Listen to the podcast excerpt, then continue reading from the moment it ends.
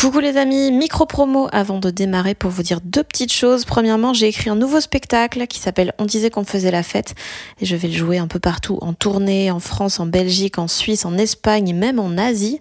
Euh, toutes les dates sont sur fannyruet.com. Et puis deuxième nouvelle, mon roman Bien sûr que les poissons ont froid sort en format poche le 2 mai et il sera dispo le même jour en livre audio.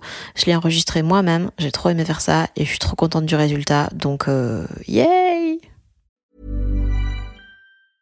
I'm Sandra, and I'm just the professional your small business was looking for. But you didn't hire me because you didn't use LinkedIn jobs. LinkedIn has professionals you can't find anywhere else, including those who aren't actively looking for a new job but might be open to the perfect role, like me.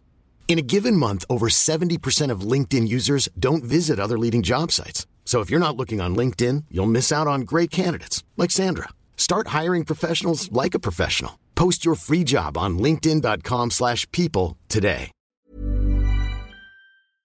Salut, je m'appelle Fanny Ruet et vous écoutez Les gens qui doutent.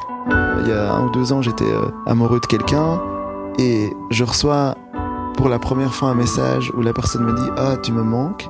Et je me souviens de l'ivresse de bonheur immédiatement suivie de la détresse absolue de me dire Ce n'est pas normal de ne pas pouvoir ressentir ça tout seul. Je me sentais défaillant de devoir dépendre de quelqu'un d'autre pour me sentir aussi bien dans ma propre peau, quoi. Et je me dis Je dois vraiment travailler sur le fait de ne pas dépendre des autres pour me kiffer, quoi. InnoJP, c'est un des premiers humoristes que j'ai rencontré en me lançant dans ce milieu en Belgique et c'est toujours aujourd'hui une des personnes les plus drôles, les plus complexes et les plus surprenantes que je connaisse. Ça fait dans les 12 ans qu'il fait de l'humour et c'est clairement le mec où ça fait 10 ans que tout le monde dit c'est sûr, l'année prochaine il perce. Sauf qu'il a cette double particularité d'être à la fois extrêmement doué et perfectionniste, mais aussi flemmard et désorganisé. Et tout ça donne un, mélange assez zinzin. Il y a quelques années, il est allé étudier à l'École nationale de l'humour de Montréal, où il a eu un énorme déclic et il a réglé pas mal de choses et s'est mis un gros pied au cul et a fini par accoucher d'un premier spectacle qui s'appelle La vie quoi, qu'il joue beaucoup à Paris et à Bruxelles. Ça fait longtemps que j'avais envie de faire un Jean qui doute avec lui et c'était vraiment une bonne idée parce qu'au final, je pense que c'est un de mes épisodes préférés. On a parlé de plein de choses, euh, de son enfance totalement hors du commun puisqu'il est né au Rwanda, il a été adopté par deux femmes en Belgique dans les années 80, puis à 20 ans, il est parti à la recherche de sa mère biologique au Rwanda et a réalisé qu'elle était installée en Belgique sans qu'il le sache. On a aussi parlé de son journal des ratés dans lequel il écrit chaque jour, du fait que lui et moi, on est tout le temps en retard parce qu'on déteste être en avance parce que ça nous fait perdre du temps euh, d'attendre ceux qui sont en retard. Et on en a déduit qu'on était un petit peu des merdes.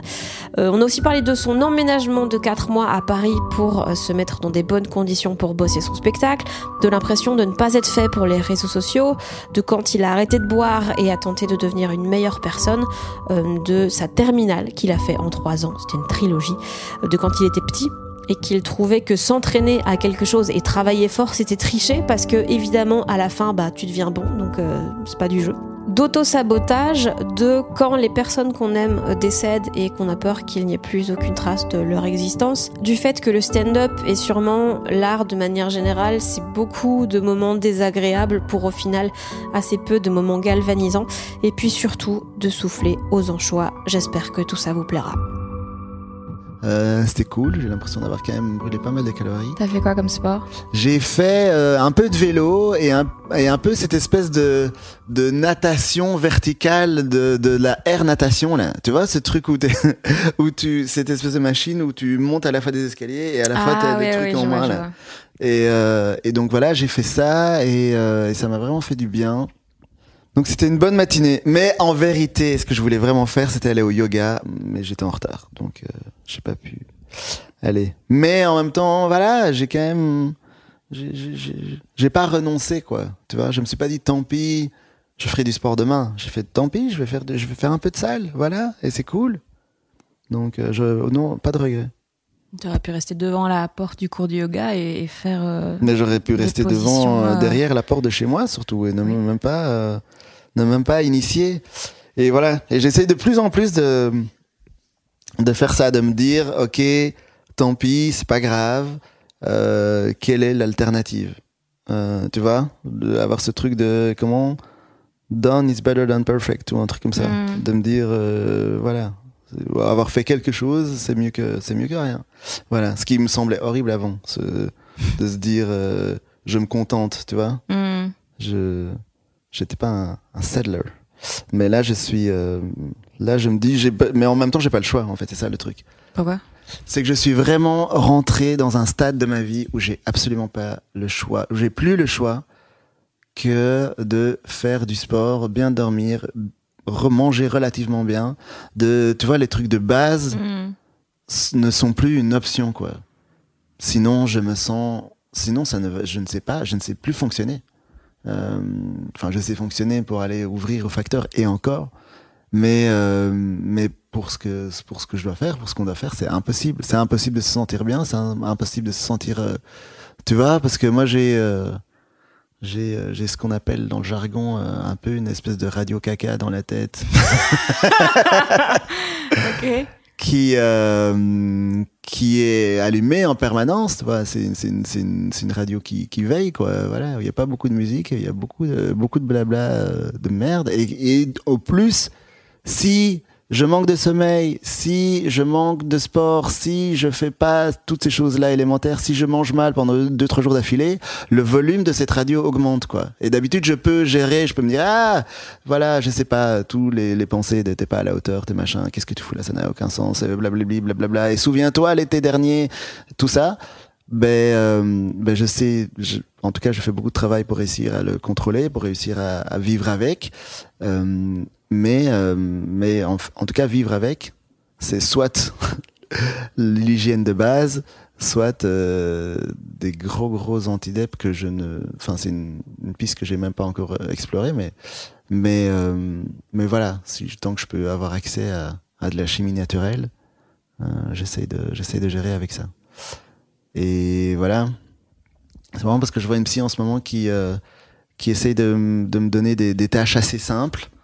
Euh, voilà, euh, par exemple, elle me dit bon bah voilà, vous vous levez, vous faites 10 minutes de sport. Et, euh, et voilà, parce que moi j'ai aussi un autre gros problème, c'est la ponctualité et les retards, et euh, donc tout ce qui concerne l'organisation de manière générale. Mais la manifestation la plus visible de ce manque d'organisation, c'est mes retards. Et donc, euh, un truc qui m'a beaucoup aidé, enfin qui m'aide beaucoup en ce moment, c'est euh, au lieu de me dire à la fin de la journée, ah ben voilà, tel et tel et tel et tel, rendez-vous, je suis pas arrivé à l'heure, elle me dit, mais fixez-vous juste un rendez-vous, juste un dans la journée, où vous arrivez à l'heure. C'est le truc le plus important de la journée, c'est ça. Et tout le reste, vous mettez, elle me dit de faire un journal intime qui est un espèce de, le JDR, je l'ai appelé pour les intimes, c'est le journal euh, le journal des ratés. Et donc toute la journée, je me fais une liste de toutes les choses que j'ai ratées.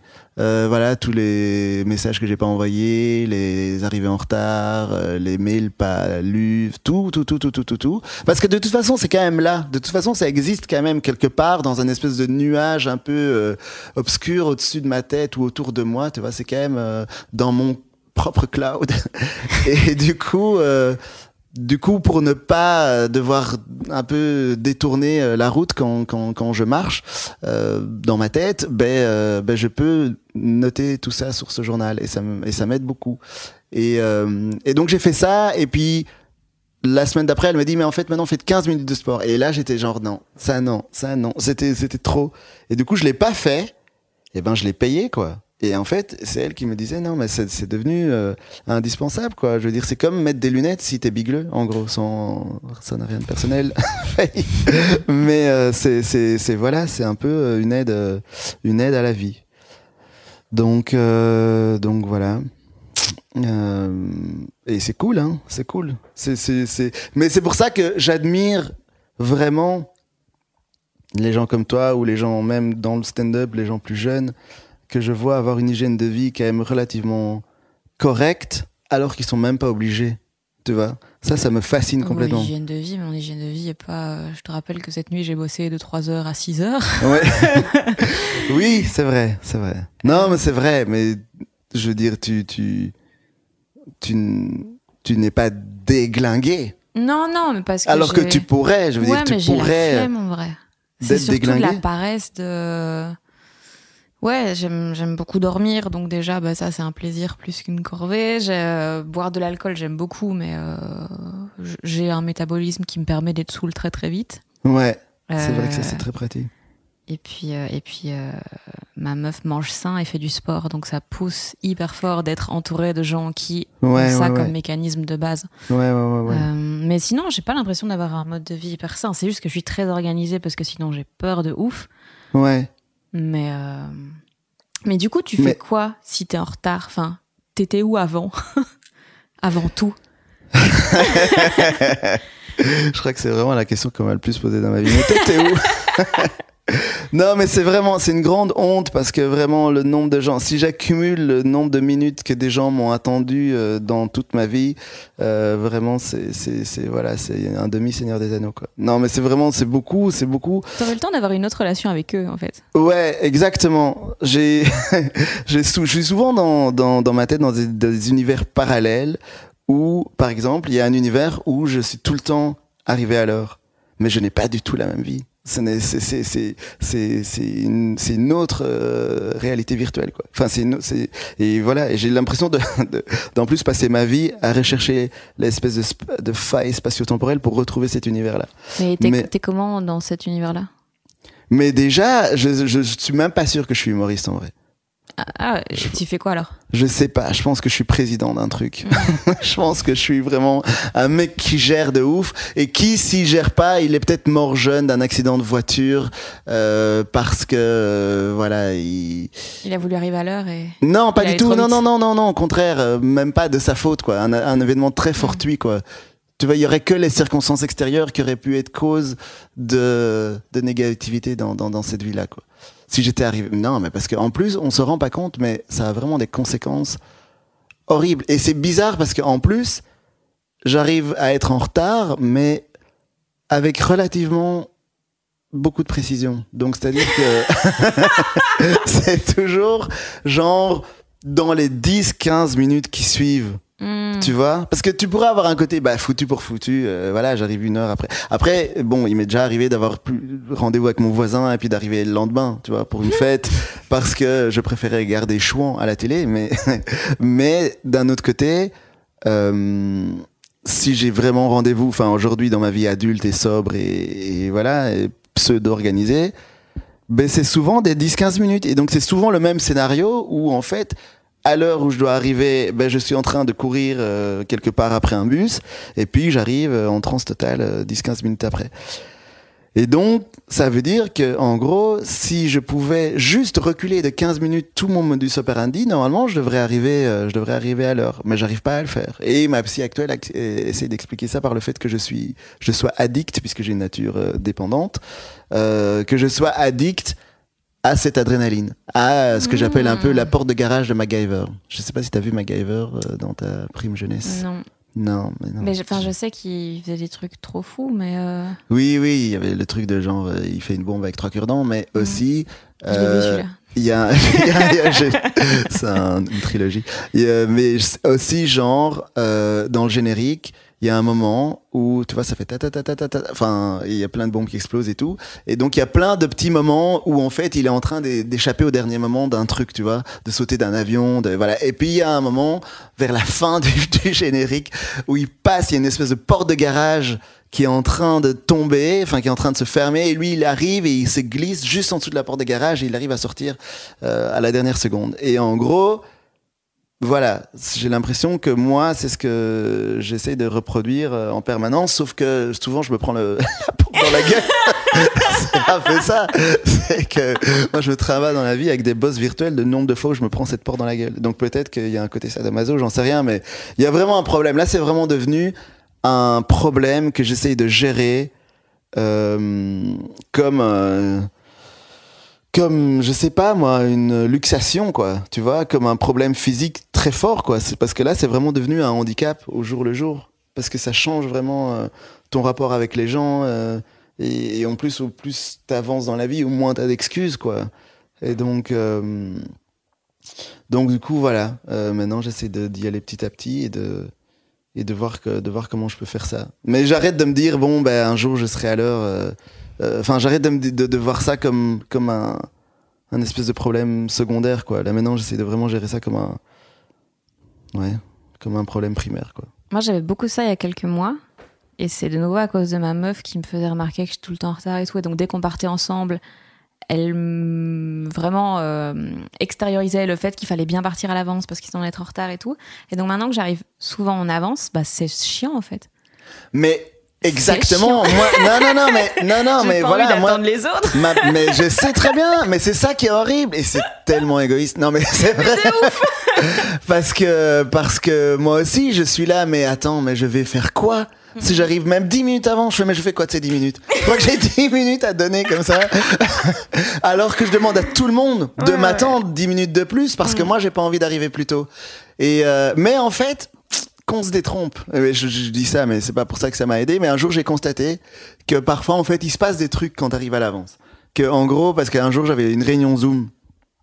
Genre, je sais plus, à 9h30 et, enfin, je croyais que c'était à 9h30, mais en fait, c'était à 10h. Et donc, du coup, naturellement, j'arrive à 9h45 en étant euh, hyper, ah, je suis désolé, je suis désolé. Et puis, en fait, je vois que les gens, déjà qu'il y a des gens, tu vois, qui discutent, mais de manière très tranquille, pas avec cette ambiance de la réunion à commencer. Ah, voilà. Ah, enfin, Eno, bravo, clap, clap, clap, encore. Donc, rien, personne me dit rien, donc je suis là. Et donc, je suis un peu les conversations, et les gens étaient dans des conversations très, très intenses et tout. Et puis, je me dis, mais, mais pourquoi on parle pas? Je fais, hey, ça va et tout. Et puis, en fait, je me rends compte que la réunion, donc, avait lieu euh, à 10 heures, quoi, que j'étais pas en retard, que j'étais en avance. Et donc, de voir qu'en fait, tous ces gens qui, eux, savaient l'heure juste de la réunion, et donc, qui avaient décidé, consciemment, sur Zoom en plus, d'arriver en avance. J'étais là, mais c'est c'est un autre peuple, tu vois. C'est un autre monde. C'est des gens que je ne croise jamais. C'est comme les gens euh, au spectacle, par exemple. Maintenant, euh, tu vois, avec tous les reports qu'il y a eu avec les confinements et tout, euh, parfois tu te retrouves à jouer devant des gens qui avaient leur place depuis la blinde de chez la blinde. Et je leur dis chaque fois, mais vous et moi, on vit pas dans le même espace-temps, quoi.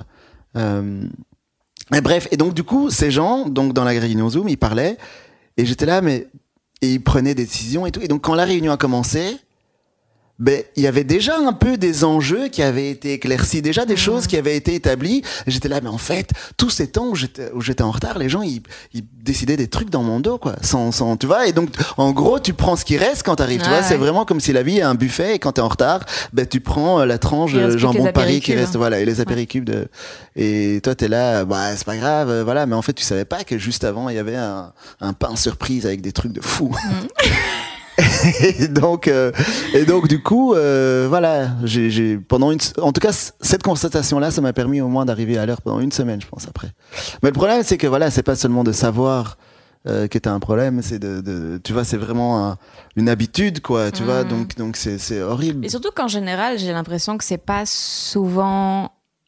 euh, c'est une conséquence d'autre chose, tu vois, c'est un symptôme. Moi, le symptôme de quoi bah, C'était parce que j'avais pas envie d'y aller, en fait. Ah, tu Où que penses ce soit, j'avais pas envie. Je préfère toujours rester chez moi que de faire n'importe quoi dans le monde. Ouais, ouais, Donc, ouais. euh, c'est pour ça que Ouais, j'étais- ouais. Voilà, c'est Ouais. juste que jusqu'au dernier moment, je me disais peut-être j'irai pas. Ouais, ouais, ouais. Et puis bah, j'arrivais 15 minutes en retard. Mais du coup, maintenant, je... des fois, je me mets rendez-vous 15 minutes à l'avance dans mon agenda, mais pas tous. Comme ça, je suis Ouais. jamais sûre desquels Ah, sont à la bonne heure ou pas. Et donc, je suis obligée d'arriver euh, à l'heure. Ah ouais. Oui, oui, mais moi, ça, c'est classique, euh, basic euh, stuff. Genre, tous mes rendez-vous sont une demi-heure avance dans mon agenda. Ma montre elle-même est. Déjà, genre t'as un 15 agenda. minutes. Ouais, déjà. Enfin, j'ai, Google a inventé un agenda que j'utilise. si c'était de ma propre initiative, je pense que je serais encore avec des post-it. Mais, euh, mais donc voilà, mais ça marche qu'à moitié parce que du coup, parfois, je me dis, enfin, j'ai- peut-être que t'as ce problème-là aussi. Quand le rendez-vous dit 15, quand il dit, ah ben voilà, Mm. bientôt votre rendez-vous de 15 heures, tu dis, mais est-ce que c'est un rendez-vous que j'ai mis à l'heure? Ouais. Est-ce que je c'est un rendez-vous en retard et je oui, serai à l'heure. ouais, voilà, exactement. Et, euh, et j'ai eu ça. J'avais un rendez-vous chez une psy, une autre psy en plus. Non, mais j'essaye, voilà, j'essaye de trouver des solutions, ok? Et euh, chez une autre psy pour gérer précisément ce problème-là, un truc de comportemental. Et le truc, c'est que je suis arrivé une demi-heure en retard parce que je pensais que j'avais décalé, mais j'avais pas décalé. Et du coup, elle me dit non, désolé, euh, c'est trop tard, quoi. Là, on peut plus. euh. Et j'étais là, mais t'imagines que j'ai un handicap qui fait que je n'ai même pas accès aux soins pour gérer ce problème, quoi. Tu vois, c'est un peu le paradoxe de l'araignée euh, affamée. Tu vois Je- fait- J'en connais très peu. eh ben, moi j'en ai beaucoup dans mon jardinet. Et, euh, et en fait, le truc, c'est qu'une araignée, bon là, il fait beau, c'est la canicule et tout, c'est cool parce que, genre, elles peuvent tis- tisser des toiles. Tu savais que si tu tisses, si tu peux observer la météo dans une toile d'araignée, genre, en fait, elles sont hyper sensibles euh, c'est un peu des espèces de baromètres vivants, tu vois. Elles sont hypersensibles à la pression atmosphérique parce qu'en gros, le truc, c'est que si elles se cassent le cul à faire une toile euh, de, digne de la chapelle Sixtine euh, pour que deux jours après, il y ait une drage de dingue et qu'elles doivent s'abriter, ben, elles vont pas se casser le cul. Donc, du coup, elles font des, des espèces de toiles un peu brouillonnes, etc. Et quand il va faire beau, même avant qu'il fasse beau, même si dehors et tout, si c'est encore orageux, eh ben, elles vont commencer à tisser des trucs hyper précis, hyper réguliers, hyper pendiculaires. Et donc, si tu vois que une araignée se casse le cul à faire une toile de malade, c'est qu'il va faire beau. Bref, tout ça pour dire que ça leur coûte énormément d'énergie de tisser une toile et que, mais c'est leur moyen de subsistance. Donc, d'où le paradoxe de l'araignée affamée et crevée parce que elle, elle est dans un dilemme, tu vois, entre pour manger, il faudrait que je tisse une toile. Mais en même temps, euh, je n'ai pas l'énergie de le faire. Mmh. Peut-être je vais mourir pendant que je tisse ma toile. Ouais. Mais si je le fais pas, je vais mourir quand même, sauf si on m'apporte un moustique mort là maintenant devant moi, quoi. Ce qui a quand même peu de chance d'arriver. Et donc voilà. Et moi, j'ai souvent j'ai l'impression d'être dans cette position-là, quoi. De devoir faire des choses pour accéder à, à plus de bien-être, à quelque chose de supérieur, mais de même pas avoir l'énergie suffisante de Mhm. base pour le faire, quoi. De pas avoir les, de manquer des ressources pour avoir plus de ressources. Hmm. Et donc, euh, et donc voilà. Souvent, du coup, j'ai faussement l'impression que je vais mourir, mais Tu veux que je te donne mais un ça va moustique quand même. Quoi? Tu veux que je te donne un moustique? Ah oui, pourquoi pas des moustiques de temps en temps, ça me ferait plaisir. Mais non, mais c'est vrai, j'ai besoin de, j'ai besoin de, de gratification immédiate en fait, c'est ça mon problème. Hmm. Et, et dès que c'est un truc en 12 et- enfin je- tu Ah vois le lapsus quand je dis en 12 étapes c'est parce que je suis dans un processus en 12 étapes par rapport à ma dépendance euh, ben c'est ça paraît très très long quoi Ouais, mais d'un côté, moi, ça, ça, ça, ça m'aide beaucoup dans les gros projets, justement, de, de diviser énormément. Et comme ça, je me dis, aujourd'hui, je fais un dixième du troisième chapitre. Et comme ça, c'est un tout petit truc. Et donc, t'as vite la gratification de Ah, j'ai bien bossé, j'ai fini. Alors Ok. que t'as pas avancé tellement, mais c'est juste que t'as un point sur ta to-do list, quoi. Tu vois?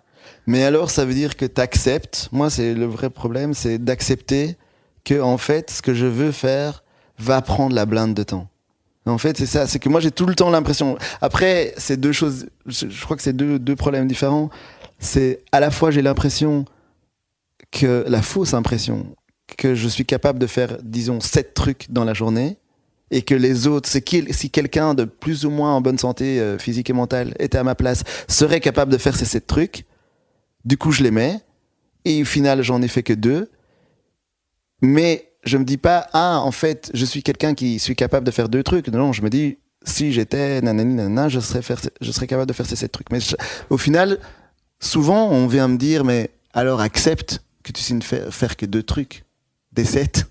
Mais alors je dis, si je suis quelqu'un qui fait que deux trucs, mais je suis pas du tout au bon endroit parce que je ne suis pas dans le genre d'activité où les gens qui font deux trucs par jour réussissent. Tu vois ce que je veux dire? C'est pour ça que t'as mis 12 ans à faire ton spectacle. Par exemple, et qui n'est pas encore tout à fait terminé Et d'ailleurs. qui ne sera jamais fini.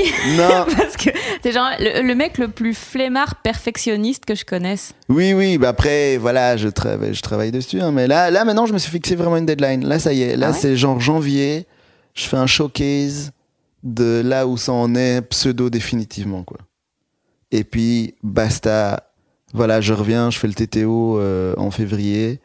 Et, et ce sera un peu la version définitive parce que je me dis aussi, maintenant, une manière d'avancer aussi, c'est de dire, OK, je verrouille ce spectacle et le reste, ce sera pour un prochain. Mmh, ah ouais. Parce que sinon, c'est vrai que c'est un peu. euh, Enfin, voilà, quoi, tu vois, j'ai pas envie de faire. euh, une Adrien Arnaud, on l'embrasse. non, non, mais voilà, c'est c'est ça, c'est. C'est aussi une question d'humilité, quoi, finalement.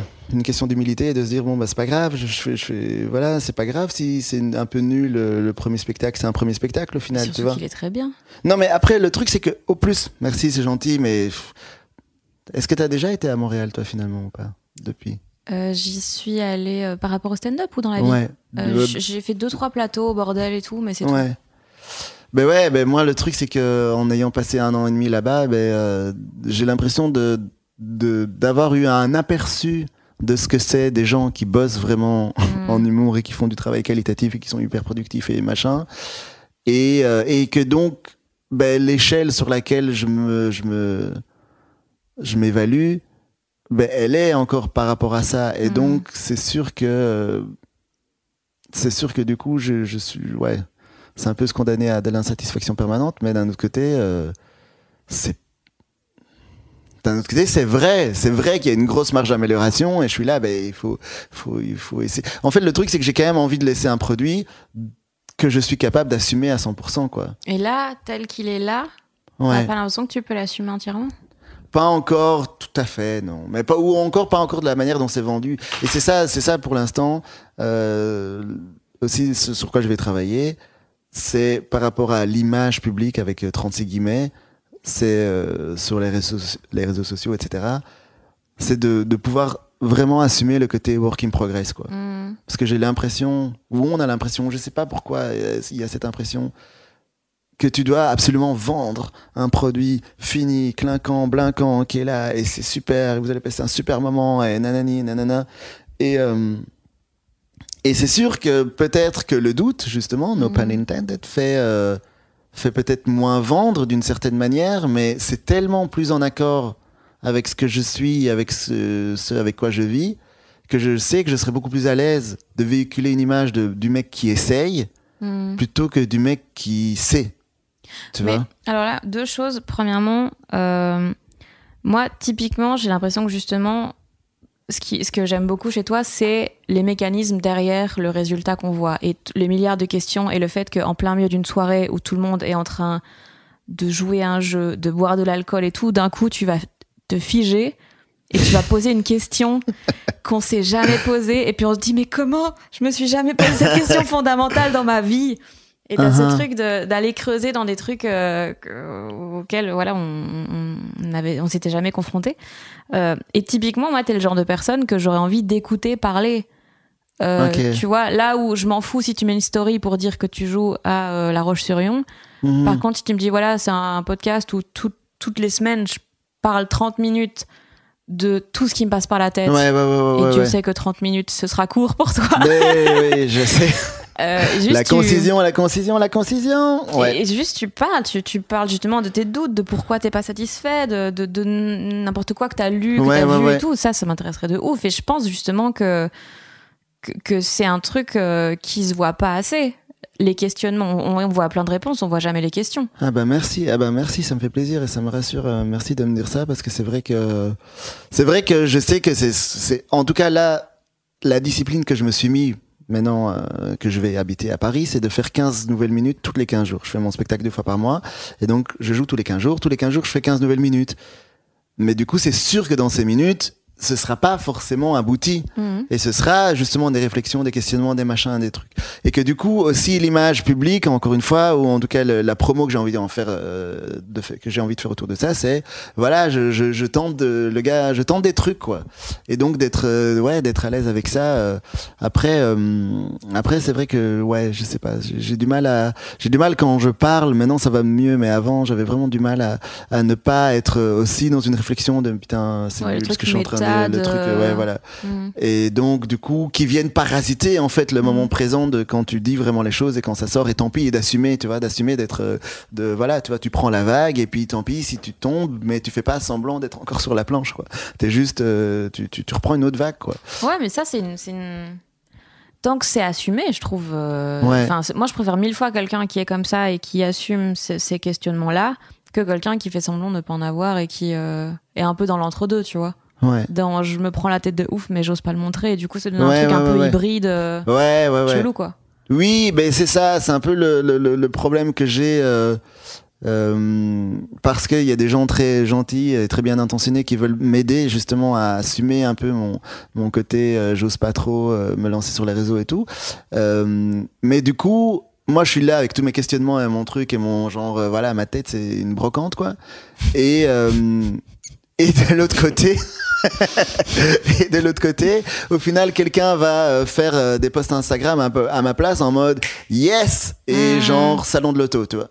Ouais. Et du coup, je suis là, mais non, moi, c'est- le gap est trop, le, voilà, l'écart est trop grand et moi, je me sens pas confortable dans cette espèce de, de, de truc hybride, quoi, justement, Mhm. quoi.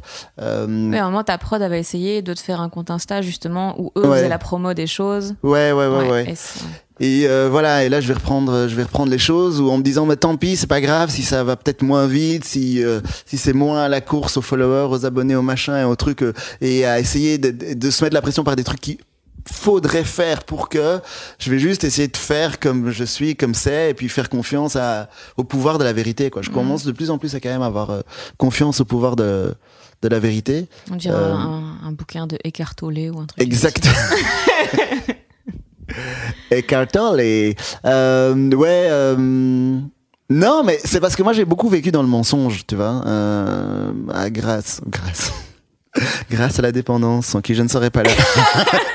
je tiens à remercier. Euh, ouais, ben donc euh, ouais, parce que comme tu le sais euh, peut-être.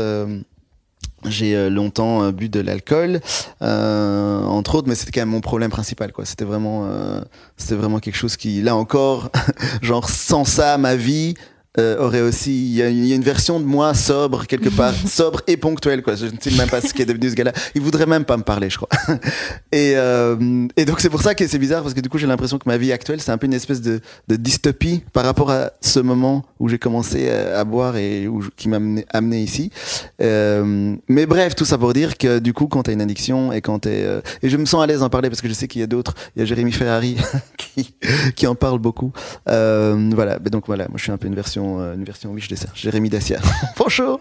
Euh, et euh, du coup, tu vis beaucoup dans le mensonge, quoi. Tu vis beaucoup dans dans la dissimulation, tu essayes de, de te créer une espèce de carapace pour que les gens ne captent pas, et en même temps tu essaies un peu de garder la face, tu essaies, souvent de sauver la face plus que de sauver vraiment ton âme. Mm. Et, et donc voilà, moi j'ai vu les, à quel point ça a pu pourrir mes relations avec avec mes proches, avec moi-même euh, principalement aussi, mais mais mais du coup maintenant j'ai j'ai un besoin radical d'honnêteté et de vérité qui est tellement fort. Euh, et je pense que le, le stand-up m'a amené à ça, m'a donné un peu l'espèce de, tu vois, le moment où tu euh, où t'es sauvé de la noyade et où t'es enfin sur la petite bouée rouge de, du gars d'alerte à Malibu là, que tu fais, eh ben c'était en allant sur scène en pouvant dire une espèce de vérité qui soit pas si mal reçu, tu vois, euh, plutôt que cette espèce de malaise sourd que peut créer un mensonge qui sauve les apparences, mais où les gens, tu vois, il y a une espèce d'intelligence supérieure un peu, je pense, entre les êtres humains qui sait, tu vois, tu sais pas dire, t'as pas de preuves, mais tu sais quand même que c'est pas vrai, tu vois. Euh, et by the way, rien à voir. je viens de regarder il y a pas longtemps des fins de Colombo. Tu vois, l'inspecteur Colombo. Oui, t'as euh, regardé juste la fin Non, c'était des best-of sur YouTube ah, de, de, de, Colombo Endings. Et bon, voilà, c'est dans des errances d'Internet. Et on, en parlait l'autre jour avec des potes. C'est là quand t'es en retard. mais par exemple, par exemple, c'est vrai. Mais comme je dis, le pote, euh, mon voisin chez qui je suis arrivé, c'est parce que je voulais pas cesser de regarder Chouan, qui est un vieux film des années 80 sur la Révolution française et il m'attendait une soirée euh, vodka Red Bull et euh, enfin genre j'avais ton âge quoi. ça fait toujours. Jadis. Jadis, euh, une soirée en franc belge du coup et euh, et, et, voilà, parfois, c'est vrai que je cale sur des trucs, quoi. Et au plus je dois y aller, au plus, ben voilà, c'est un espèce de mécanisme de procrastination de ah non, mais c'est tellement intéressant, putain, non, attends, là, il y a la prochaine vidéo, ça parle de comment reconnaître un caméléon, même quand on le voit pas. Et je suis là, ok. Bref, et donc Colombo, et donc on se disait avec des potes que euh, c'est marrant parce que c'est pour dire que, tu vois, euh, le gars qui repère toujours la vérité même quand la personne ment parce que là il, là on est vraiment l'assassin tu le connais depuis le début mais pendant tout l'épisode il essaye de se faire pote mhm. avec euh, l'inspecteur en disant mais venez mais asseyez-vous mais qu'est-ce que vous voulez boire monsieur l'inspecteur? Mais je vous en prie vous connaissez ma femme. Ah non elle est morte c'est moi qui l'ai enfin non il était pas mais mais donc il chelou Colombo. Et à la fin il fait toujours une espèce de démonstration de hey gacha genre hey euh, voilà vous avez dit que vous étiez là à midi mais en fait c'est pas possible parce que euh, à midi on a changé d'heure et en fait il était une heure et vous avez oublié de remettre là et puis la montre il y a plus de pile enfin bref tout un truc un peu chelou qui fait que la personne dit oui vous dites ça mais est-ce que vous pouvez le prouver? Et donc là, tout le masque tombe et, euh, et Colombo dit, mais bien sûr que je peux le prouver. Et puis alors, il sort un espèce de truc de son chapeau, de... mais parce que en fait, euh, je ne sais pas. Vous avez dit que ce monsieur-là avait un pull jaune et en fait il avait un pull vert et personne n'a jamais parlé de la couleur du pull. Il y a que vous que vous pouvez le savoir. Et puis l'épisode se termine et puis le gars suit l'inspecteur un peu battu comme s'il avait parti comme s'il avait perdu une partie d'échecs et que et qu'il allait pas du tout en prison à vie quoi donc c'est très impressionnant ça mais euh, mais donc tout ça pour dire que euh, tu vois c'est ça c'est ça et ça des doit être le nom de ton spectacle en vrai hein. Digression. tout ça pour dire que Ouais, j'avoue, j'avoue que c'est un truc que je dis en plus souvent quand je suis sur scène. Mais euh, que les gens savent quand tu mens et que quand ils le savent pas, ben, que la- le manque. Enfin voilà, c'est un truc à la con, tu vois, que même tous les parents disent, la vérité finit toujours par se savoir. Moi j'ai été élevé par des personnes qui étaient tellement plus âgées que moi et qui me disaient ça tout le temps. Et maintenant, je commence vraiment à, me rendre compte à quel point c'est vrai. En tout cas, je me suis rendu compte, je peux pas dire que la vérité euh, éclate toujours, puisqu'évidemment, euh, on ne sait toujours pas qui a tué Kennedy, par exemple. Euh, mais je connais le pouvoir destructeur du mensonge. Et donc, euh, et c'est maintenant quelque chose qui me fait très peur et que j'essaye d'éviter par tous les moyens. Et le problème, c'est que les réseaux sociaux, ben, c'est beaucoup, il y a quand même beaucoup de paraître, quoi. Et donc, au, au point où je me demande, mais est-ce que c'est vraiment quelque chose qui soit vraiment fait pour moi, tu vois? Parce qu'il y a quelque chose aussi qui me, j'ai un truc d'un peu d'attraction, répulsion, parce que j'apprends aussi beaucoup d'informations par, par ces biais-là, parce qu'il y a beaucoup de choses qui ne sont pas dans, tu vois, tout ce qui est un peu déconstruction et tout, c'est quand même, ça passe pour- beaucoup par les nouveaux médias et pas encore par les anciens. Et, euh, c'est vrai que Colombo très peu déconstruit très peu déconstruit Colombo. Ben, quoique, euh, quoique quelque part. hein. Il faudrait, il faudrait regarder parce que je suis pas sûr que. j'attends l'analyse euh, de Colombo par Lorraine Bastide Ouais. ça s'appellerait absente et ça parlerait que de la femme de Colombo. Mais euh, ouais, euh, donc donc je suis content de- d'être sur les réseaux sociaux pour apprendre des choses, mais euh, j'ai l'impression que quand je publie un truc, quand je fais une story, etc., déjà ça me prend tellement de temps parce que je me prends tellement la tête avec les filtres, la musique, les machins et tout. Et puis inévitablement, ben ça vient appuyer sur ce truc de gratification immédiate, tu vois, un peu comme euh, le, le rat dans la cage là qui vient pousser sur euh, Mhm. le truc pour euh, ressortir la cocaïne. Je m'attendais pas du tout à cette fin de phrase de la cocaïne de rat, c'est de la petite cocaïne. Mais euh, et euh, et du coup, je me demande si ça nourrit vraiment quelque chose, si ça nourrit pas quelque chose de malsain. euh, en moi ou en tout cas quelque chose qui est trop fragile pour être utilisé tu vois genre comme comme quand j'ai eu mes résultats de mes de mes de mes scanners des genoux récemment et que le gars m'a dit mais la on rappelle que tu as 36 ans oui, exactement. Mais 28 ressentis. Euh, et, euh, et non, en vérité, j'en ai 39, tu vois. Wow. J'ai pas pu laisser passer le pouvoir de la vérité. Non, ouais, Ah c'est ouais. très très dur. Ouais, ouais, ouais. J'ai- J'ai un âge qui n'appelle même plus de commentaires. J'ai un âge où tu le dis et les gens font Ah Tu vois, il y a plus de Ah, mais ça. Non, non, c'est Ah, ok. Euh, et du coup, mais en même temps, je suis quand même encore trentenaire. Voilà, j'ai quand même encore envie de de- de- d'être d'être bien, quoi. Tu vois, d'être bien dans mon corps et d'être bien. Enfin, j'ai envie mais jusqu'à on la peut fin être d'être bien. vraiment quoi. super à 40 et à 50 Mais bien sûr, bien sûr, bien sûr. Mais le problème, c'est qu'encore une fois, ce truc de ma vie est une dystopie par, par- qui a Mm. commencé au moment où j'ai où je suis parti en couille. Et du coup, c'est comme si maintenant je reviens à, à la vie et j'ai l'impression d'avoir genre fait mis tout sur pause et que je peux reprendre au moment où j'ai décidé de congeler mes émotions à 18 ans et que je reprends avec mon corps des 18 ans mais en fait ce n'est pas du tout le cas. Mais en fait, si tu as 39 ans et que Mhm. dans ta dystopie, tu es mm, président, peut-être tu es Macron. Exactement. C'est pour ça, quand il est devenu président, j'ai senti un truc. Peut-être, peut-être quel- quelque part c'est moi, et, euh, et que du coup je peux. c'est c'est- c'est- En fait, ce serait tellement confortable de pouvoir observer cette vie et sans l'envier, quoi, de se dire ah ouais, ok, nice, ok. ah ben merci. ben voilà. Ben, et donc, tes genoux? Et donc mes genoux, j'étais en train d'essayer de trouver une manière de, de réduire le prix de l'essence, mais j'ai pas encore. Les... Mais non, c'est pas moi, c'est puisque c'est pas moi. Pourquoi j'essaye de me casser la tête Non, avec des problèmes qui ne sont pas les miens? Oui, voilà, à mon autre version qui est président de la République française. Moi, euh, j'ai des problèmes de genoux et j'ai les huissiers au cul. C'est deux vies très différentes. Et du coup, euh, le gars il me dit bon alors la, la course ça va pas forcément être pour vous. Et j'étais là et j'ai vraiment fait un ah et en mode mais je donc je ne ferai jamais d'Ironman. quand j'ai dit ça, euh, j'ai dit ça à ma copine et elle s'est foutue de ma gueule parce qu'elle était là et, je, et ça, j'étais offusqué par son rire parce qu'elle trouvait ça tellement rigolo que j'imaginais encore un jour faire un Ironman. Et, et tu n'as pas, tu n'as pas l'air d'être moins sceptique qu'elle. Non, non, mais, si, Et- mais je comprends. Mais moi, je me suis rendu. euh, J'en ai parlé horrible. justement avec Thomas Wiesel là, dans, là, la semaine dernière. Euh, je commence à me rendre compte que je serai jamais footballeuse professionnelle. Mais voilà, Ouais. moi j'ai ça avec le surf par exemple. Ah, ben voilà. Mais, c'est- Ouais. mais j'aime bien, j'aime bien que ça reste comme. Enfin, tu vois, tant que j'ai pas de problème, tant que je me suis pas fait les croisés, j'y crois. Ouais, ouais, ouais. Oui, oui, oui, oui. C'est Mais après, t'as quel âge, Fanny? 28 ans. Donc là, Donc je... ce n'est pas fini. non, là, là, je suis à l'âge où elle commence à penser à l'après, en vrai. Ouais, ouais, ouais. Là, oui, mais celle en- commencé en avant. Pré-retraite. Ouais. Ouais, ouais, ouais. Moi, j'ai pris de l'avance sur ça. Oui, mais donc du coup, tu as déjà sécurisé des choses qui pourraient, que, qui pourraient faire que tu te consacres que au sport. Il en est où le retour des King Clasters Je ne On savais pas, pas. qu'il était prévu. Mais il a, dit, il a eu lieu, je sais pas si, si ça s'est terminé. Ouais, je sais Mais je pas. sais qu'elle avait fait genre un comeback en mode à 36 ans, c'est pas grave, j'ai des enfants, mais je peux revenir et voilà. Et je Non, sais, c'est j'ai pas suivi. de le- revenir quand t'as été numéro 1 que quand t'as été euh, Oui, que quand t'as pas été dans le classement. au Ouais. Churchill Tennis Club. Ouais. mais ouais, mais écoute, c'est vrai que c'est des petits deuils à faire. Ouais. Euh, mais c'est marrant de voir que qu'il y a quand même une partie de nous qui, qui, qui avait encore, tu vois, il y avait encore un chronomètre allumé Mm. par rapport à ça. Tu vois que tu dois arrêter, tu dois faire stop.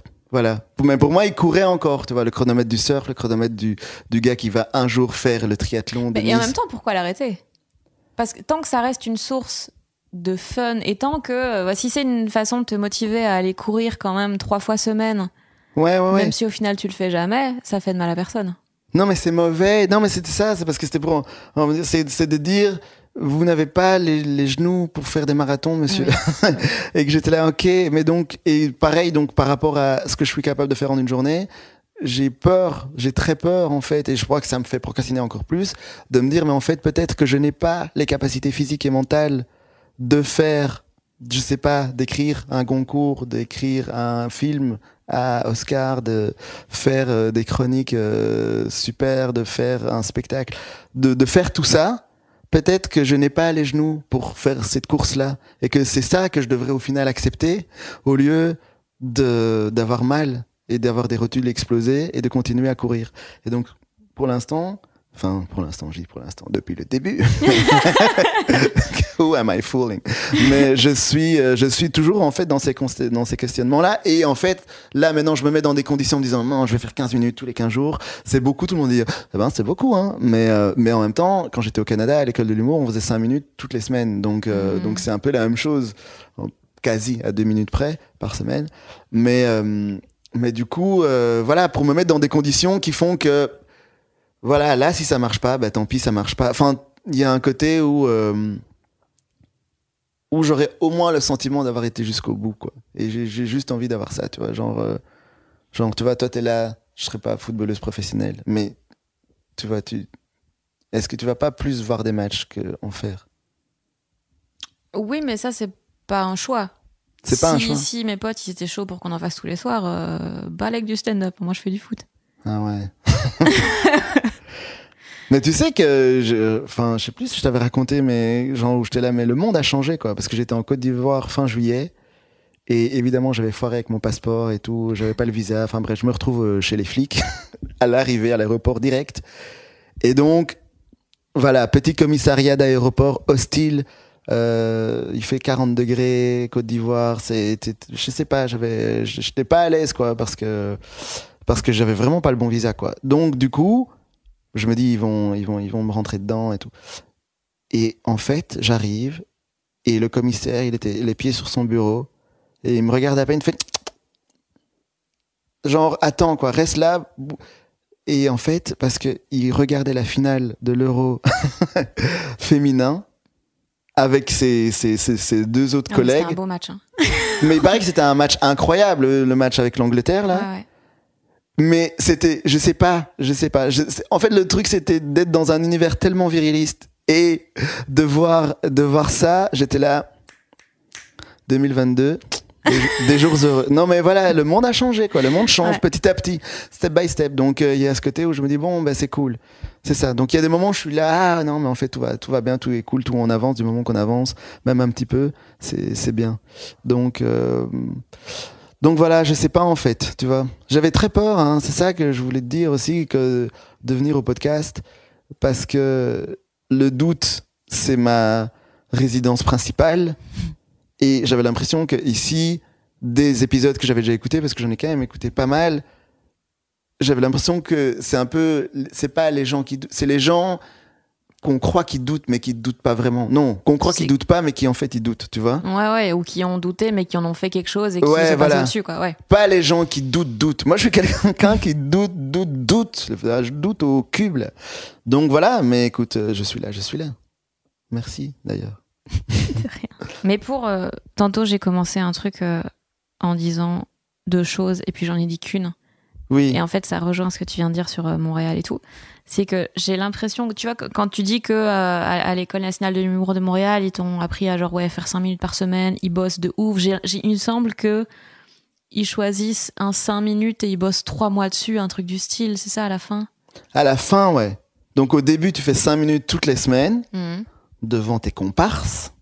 Et c'est un moment très intense et très difficile, puisque en fait, tu es devant des professionnels qui te jugent très fort et qui vont rigoler très fort si c'est drôle. Hein, mais si ça sent la paresse, qui était quand même souvent mon cas, tu vas être encore plus, tu vas pas être encouragé. Tu mm. vas, tu vas pas avoir un slow clap de bien essayer. Non, c'est ah, genre get out of here. Mm. Donc ça, c'est très dur mais ça, ça pousse, voilà. Tu, en fait, euh, et je trouve que de manière générale au Canada, en tout cas de mon expérience au Québec, il y a quand même beaucoup de problèmes comportementaux qui sont gérés par la pression sociale. Euh, et donc, à la fin de l'année, il y a un espèce de show de fin d'année. Et donc, ça veut dire que de tous les cinq minutes que tu as présenté, trois mois avant la fin de l'année, tu dois en choisir un que tu bosses pendant trois mois. Donc, euh, genre, d'imagine de septembre à mars, toutes les, toutes les semaines, tu présentes cinq minutes. Et puis en mars, on te dit, bon, bah voilà, tu vas choisir ton cinq minutes que tu vas présenter en juin. Hmm. Et, euh, et puis après, on va retravailler celui-là, voilà. Euh, de manière ponctuelle. Ça, tu vois, typiquement, moi, c'est un truc où je me dis peut-être vous allez un peu loin. Pourquoi? Parce que oui, en vrai, le stand-up, c'est du travail d'orfèvre, trouver le bon mot, le bon truc, machin.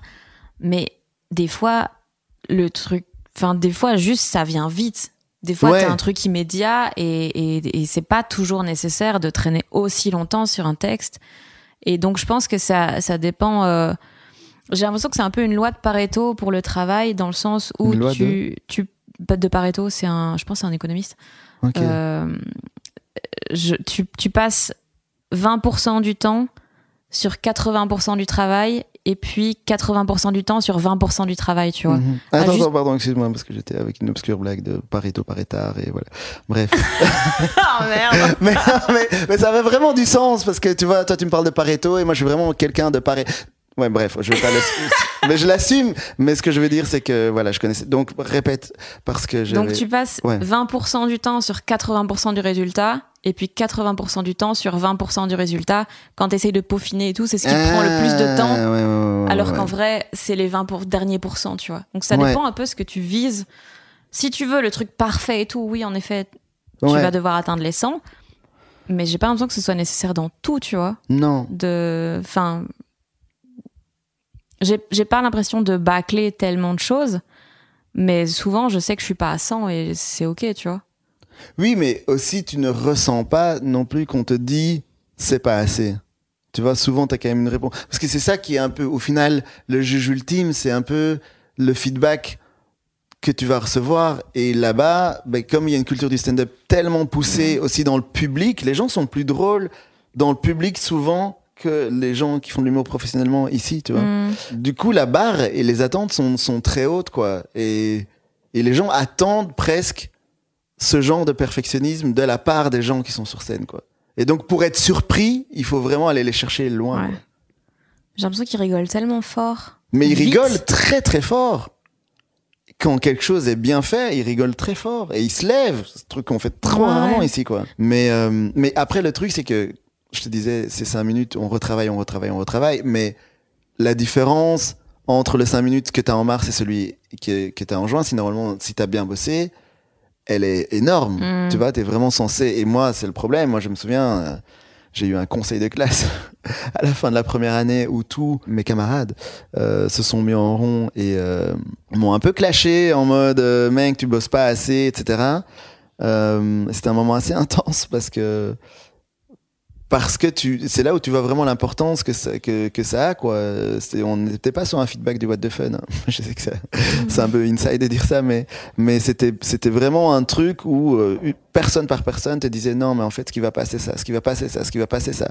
Euh, et moi souvent c'était tu, ne- tu ne travailles pas assez tu ne prends pas assez l'humour au sérieux quoi. Et c'est un truc culturel aussi, non? Oui, mais c'est ça, mais c'est parce que mon 5 minutes n'avait pas changé tant que ça entre, euh, entre mars et juin, quoi, et que j'avais pas assez, euh, assez bossé. Et, voilà. Mais donc- tu faisais quoi alors? Parce que t'es quand même parti au Canada pour aller étudier à l'école nationale Ouais, mais... ouais, ouais, ouais. Oui, mais je suis parti, euh, je suis parti tout cabossé, quoi. Moi, je suis parti euh, euh, en deux chevaux avec une roue de secours. euh, avec deux roues de secours. Enfin, j'étais, voilà, je me rendais pas compte en fait, je crois. J'étais, je sais qu'aujourd'hui, j'aurais, c'est un temps que je pourrais beaucoup plus ren- rentabiliser parce que la personne que je suis aujourd'hui est beaucoup, et fonctionne mieux que la personne que j'étais à l'époque qui sortait de, aussi de, faut savoir que je suis parti, je consommais encore. Euh, donc je buvais encore quand je suis arrivé. Et c'est là-bas que j'ai décidé d'arrêter de boire et de me, de devenir, euh, grosso modo, quelqu'un de bien. Mais, euh, mais, mais rien que ça, en tant que tel, c'est un espèce de travail de fond euh, qui fait que ça rendait le travail de forme difficile. Hmm. Euh, donc je faisais mon, j'étais quand même à mon maximum, hein, mais mon maximum de l'époque était pas dingue. Hmm. Voilà. Et que- pourquoi t'as eu le déclic là-bas? Mais déjà parce qu'ils ils m'ont un peu euh, mis au pied du mur, tu vois, en mode bon ben ça va pas, ça va pas être possible de continuer comme ça, tu vois, parce que je me suis retrouvé à un examen, un examen d'impro là en fin d'année où je me dis ouais c'est de l'impro, je peux faire la fête la veille, c'est pas grave. Euh, et donc je suis arrivé euh, en n'ayant pas dormi, en ayant fait de la fête toute la nuit. euh, Enfin c'était le dernier examen de Noël avant de rentrer. Sauf que ben, j'étais pas dans un état euh, humainement acceptable, je dirais ça comme ça. et, et ils m'ont dit non, mais ça, c'est pas, c'est pas possible. Parce qu'ils n'ont pas ce rapport un peu bon enfant là qu'on a avec Mhm. l'alcool ici. C'est pas genre, ah, Oh, tu l'as fait alors que t'étais Ouais. déchiré Ouais, ouais, coquin. eux, ils ont vraiment un rapport beaucoup plus. euh, ben voilà, tu vois, Dan en parle très bien, tu vois, euh, quand il voit comment nous, on a un Dan Gagnon, euh, le rapport qu'on a à l'alcool de ce côté-ci de, de l'Atlantique est quand même. Enfin, ça dépend des pays, évidemment, mais ici en France, en Belgique, c'est quand même. C'est un peu plus laxiste, quoi, on va dire. Et donc, d'une part, il y avait ça, et donc, d'une- parce que du coup, voilà, ça aide d'être dans- un environnement où tu vois qu'en tant que société au complet, ils ont fait des choix différents par rapport à certaines problématiques. Et, euh, et donc, du coup, ça, ça a aidé pour le déclic parce que du coup, c'était encore une fois cette idée de Ah, en fait, tu peux vivre relativement sobrement et quand même être quelqu'un de cool et décontracté et pas forcément euh, chiant, quoi. Pas être dans une vie euh, chiante, quoi. Parce qu'ici, enfin, tu vois, j'ai l'impression qu'il y avait beaucoup. Moi, la manière dont je me suis construit une image, enfin, non, l'image que je me suis construite par rapport aux, aux artistes euh, qui m'inspiraient, ben, c'était une image justement, euh, tu vois, très euh, Bukowski, euh, un peu, euh, tu vois, poète maudit, machin, Gainsbourg, euh, déglingué, mais génial, enfin, tu vois, et que du coup, euh, si ça demandait trop d'efforts, c'est que c'était pas vraiment de l'art en fait, tu vois. Hmm, Ouais, d'accord. Et euh, C'était plus du génie qui était là tout seul que du travail, quoi. ouais, ouais, ouais, ouais, Ouais. et qui était même là malgré tout, tu ouais, vois. ouais, d'accord. ok. Genre le gars qui fait un 3 points de dos sans regarder, en Mm. titubant, quoi, tu vois, et que c'était ça qui était génial. Pas le gars euh, qui a fait euh, des paniers toute la nuit, et puis en même temps il arrive et puis il fait la NBA, t'es là, oui, mais alors, tu vois, c'est comme parfois j'ai, et franchement, je, je m'en veux souvent, mais je- je- j'ai parfois du mal à être impressionné par des numéros de cirque. Je me souviens quand j'étais petit, parce qu'on dit souvent le cirque c'est pour les enfants, tu vois, t'amènes des, Mhm. euh, les numéros de cirque, les numéros trapézistes, euh, les numéros qui physiquement étaient dingues, parce que j'étais là, mais oui, mais bon, si tu t'entraînes. Je te j'avais- J'avais une idée de. Mais moi aussi, tu me donnes euh, trois mois. Et moi aussi, je te fais une pyramide humaine avec 125 personnes. Enfin, j'avais ce côté de, je vois le mécanisme, ça, me, ça ne m'impressionne Mm. pas. C'est comme je vois le travail. C'est genre, ah, beau travail. comme quelqu'un qui a fait, euh, je sais pas moi, une super sculpture avec des allumettes. Beau travail. Mais ça manquait de magie, alors que les gens Mm. qui sont justement, qui n'ont vraiment pas l'air de faire un effort et qui au contraire font tout l'effort inverse, tu vois, parfois pour se détruire et que finalement ils sortent quand même des trucs incroyables, t'es là, oh my god, lui c'est vraiment, c'est du génie pur, c'est incroyable et c'est, c'est, c'est, c'est fascinant, tu vois. Et maintenant, je, maintenant, maintenant, ça va. Maintenant, euh, en tant qu'adulte, je suis un peu plus. Tu ne je, penses plus que travailler, c'est tricher je pense plus que travailler, c'est c'est tricher. Et maintenant, je peux comprendre aussi. Maintenant, euh, je me dis, ah, mais peut-être qu'en fait, les, les adultes, ils emmènent les enfants au cirque aussi parce que ça les impressionne eux. Parce qu'ils savent, ils savent au final à quel point c'est dur. Tu vois, parce que quand t'es enfant, tu crois encore, euh, je sais pas, euh, que potentiellement, il y a des gens qui volent, tu vois. Tu les connais pas. Tu vois, mais je veux dire, tu vois, des, tu vois des dessins animés, tu vois des films, tu les connais pas personnellement, mais tu penses que c'est possible, tu vois. Que si tu vas quelque part dans un endroit reculé, tu peux apprendre à voler et à faire apparaître et disparaître des objets, que, tu vois. Que c'est ça la vraie magie que tu as envie de voir. Pas un gars qui, qui, qui, qui sue et qui tremble avec, euh, avec un type de, de 135 kilos au-dessus de lui qui a ses orteils dans ses yeux, quoi. Mais j'adore, franchement, je veux pas du tout euh, cracher sur les gens du cirque. Euh, c'est très impressionnant et, maintenant que je suis adulte et que j'ai mal aux genoux, je respecte infiniment ce travail. mais euh, mais donc voilà, voilà, donc il y avait ce côté là et au Canada, j'ai vraiment appris que travail et glamour pouvaient cohabiter. Voilà. Et sobriété. Voilà. Et c'est ça qui est cool. Et l'école m'a vraiment aidé. Donc il y a eu ce déclic, mais il y a eu aussi l'école qui m'a présenté les bonnes personnes pour pouvoir pour pouvoir appréhender ça, quoi. Pour pouvoir euh, me- commencer ce travail un peu de de, de sanification, de dératisation interne. Et voilà, ouais. Et c'était aussi le fait de me retrouver dans un environnement que j'avais choisi, qui était vraiment là, mon initiative de partir là tout seul. Et puis de quand même me retrouver à cause de mes propres problèmes dans des situations où je pouvais blâmer personne d'autre que moi-même. Ben, du coup, ben, finalement, tu te retrouves un peu genre, euh, voilà, là, c'est un vrai cul-de-sac, quoi. Tu vois, c'est, soit tu restes au fond et tu, t'appuies un grand coup et tu, tu remontes, soit, euh, soit tu rentres dans un déni perpétuel de, en fait, euh, le problème euh, est extérieur à moi et, et je vais essayer de trouver des gens qui fonctionnent avec moi, mais qui seront de- du coup aussi des gens malades. Enfin, Mm. voilà, sans vouloir être trop binaire, mais, mais, euh, mais voilà. Mais tu avais Donc, un peu fantasmé les conditions extérieures dans, les- dans lesquelles tu allais être et qui allaient te changer du coup Ouais, ouais, ouais. et te permettre d'être euh, Ouais, le ouais. génie de l'humour. euh. Ouais, ouais, ouais. Moi, je me souviens, je regardais les, les photos sur le site internet, là, avec euh, les beaux ordinateurs Apple dans, dans la salle de chez là. Waouh, c'est trop beau. Je voyais les paysages, machin, le Mont-Royal. Parce que la vue, la vue est belle, hein, du septième étage, là, de, de l'immeuble de l'École nationale de l'humour. T'as une vue sur toute la ville, c'est incroyable. Et donc, t'as un peu, c'est, c'est- c'est- tu vois, c'est un peu le rêve américain, quoi. En français, en plus, en VF. Donc, euh, donc j'étais là, yes.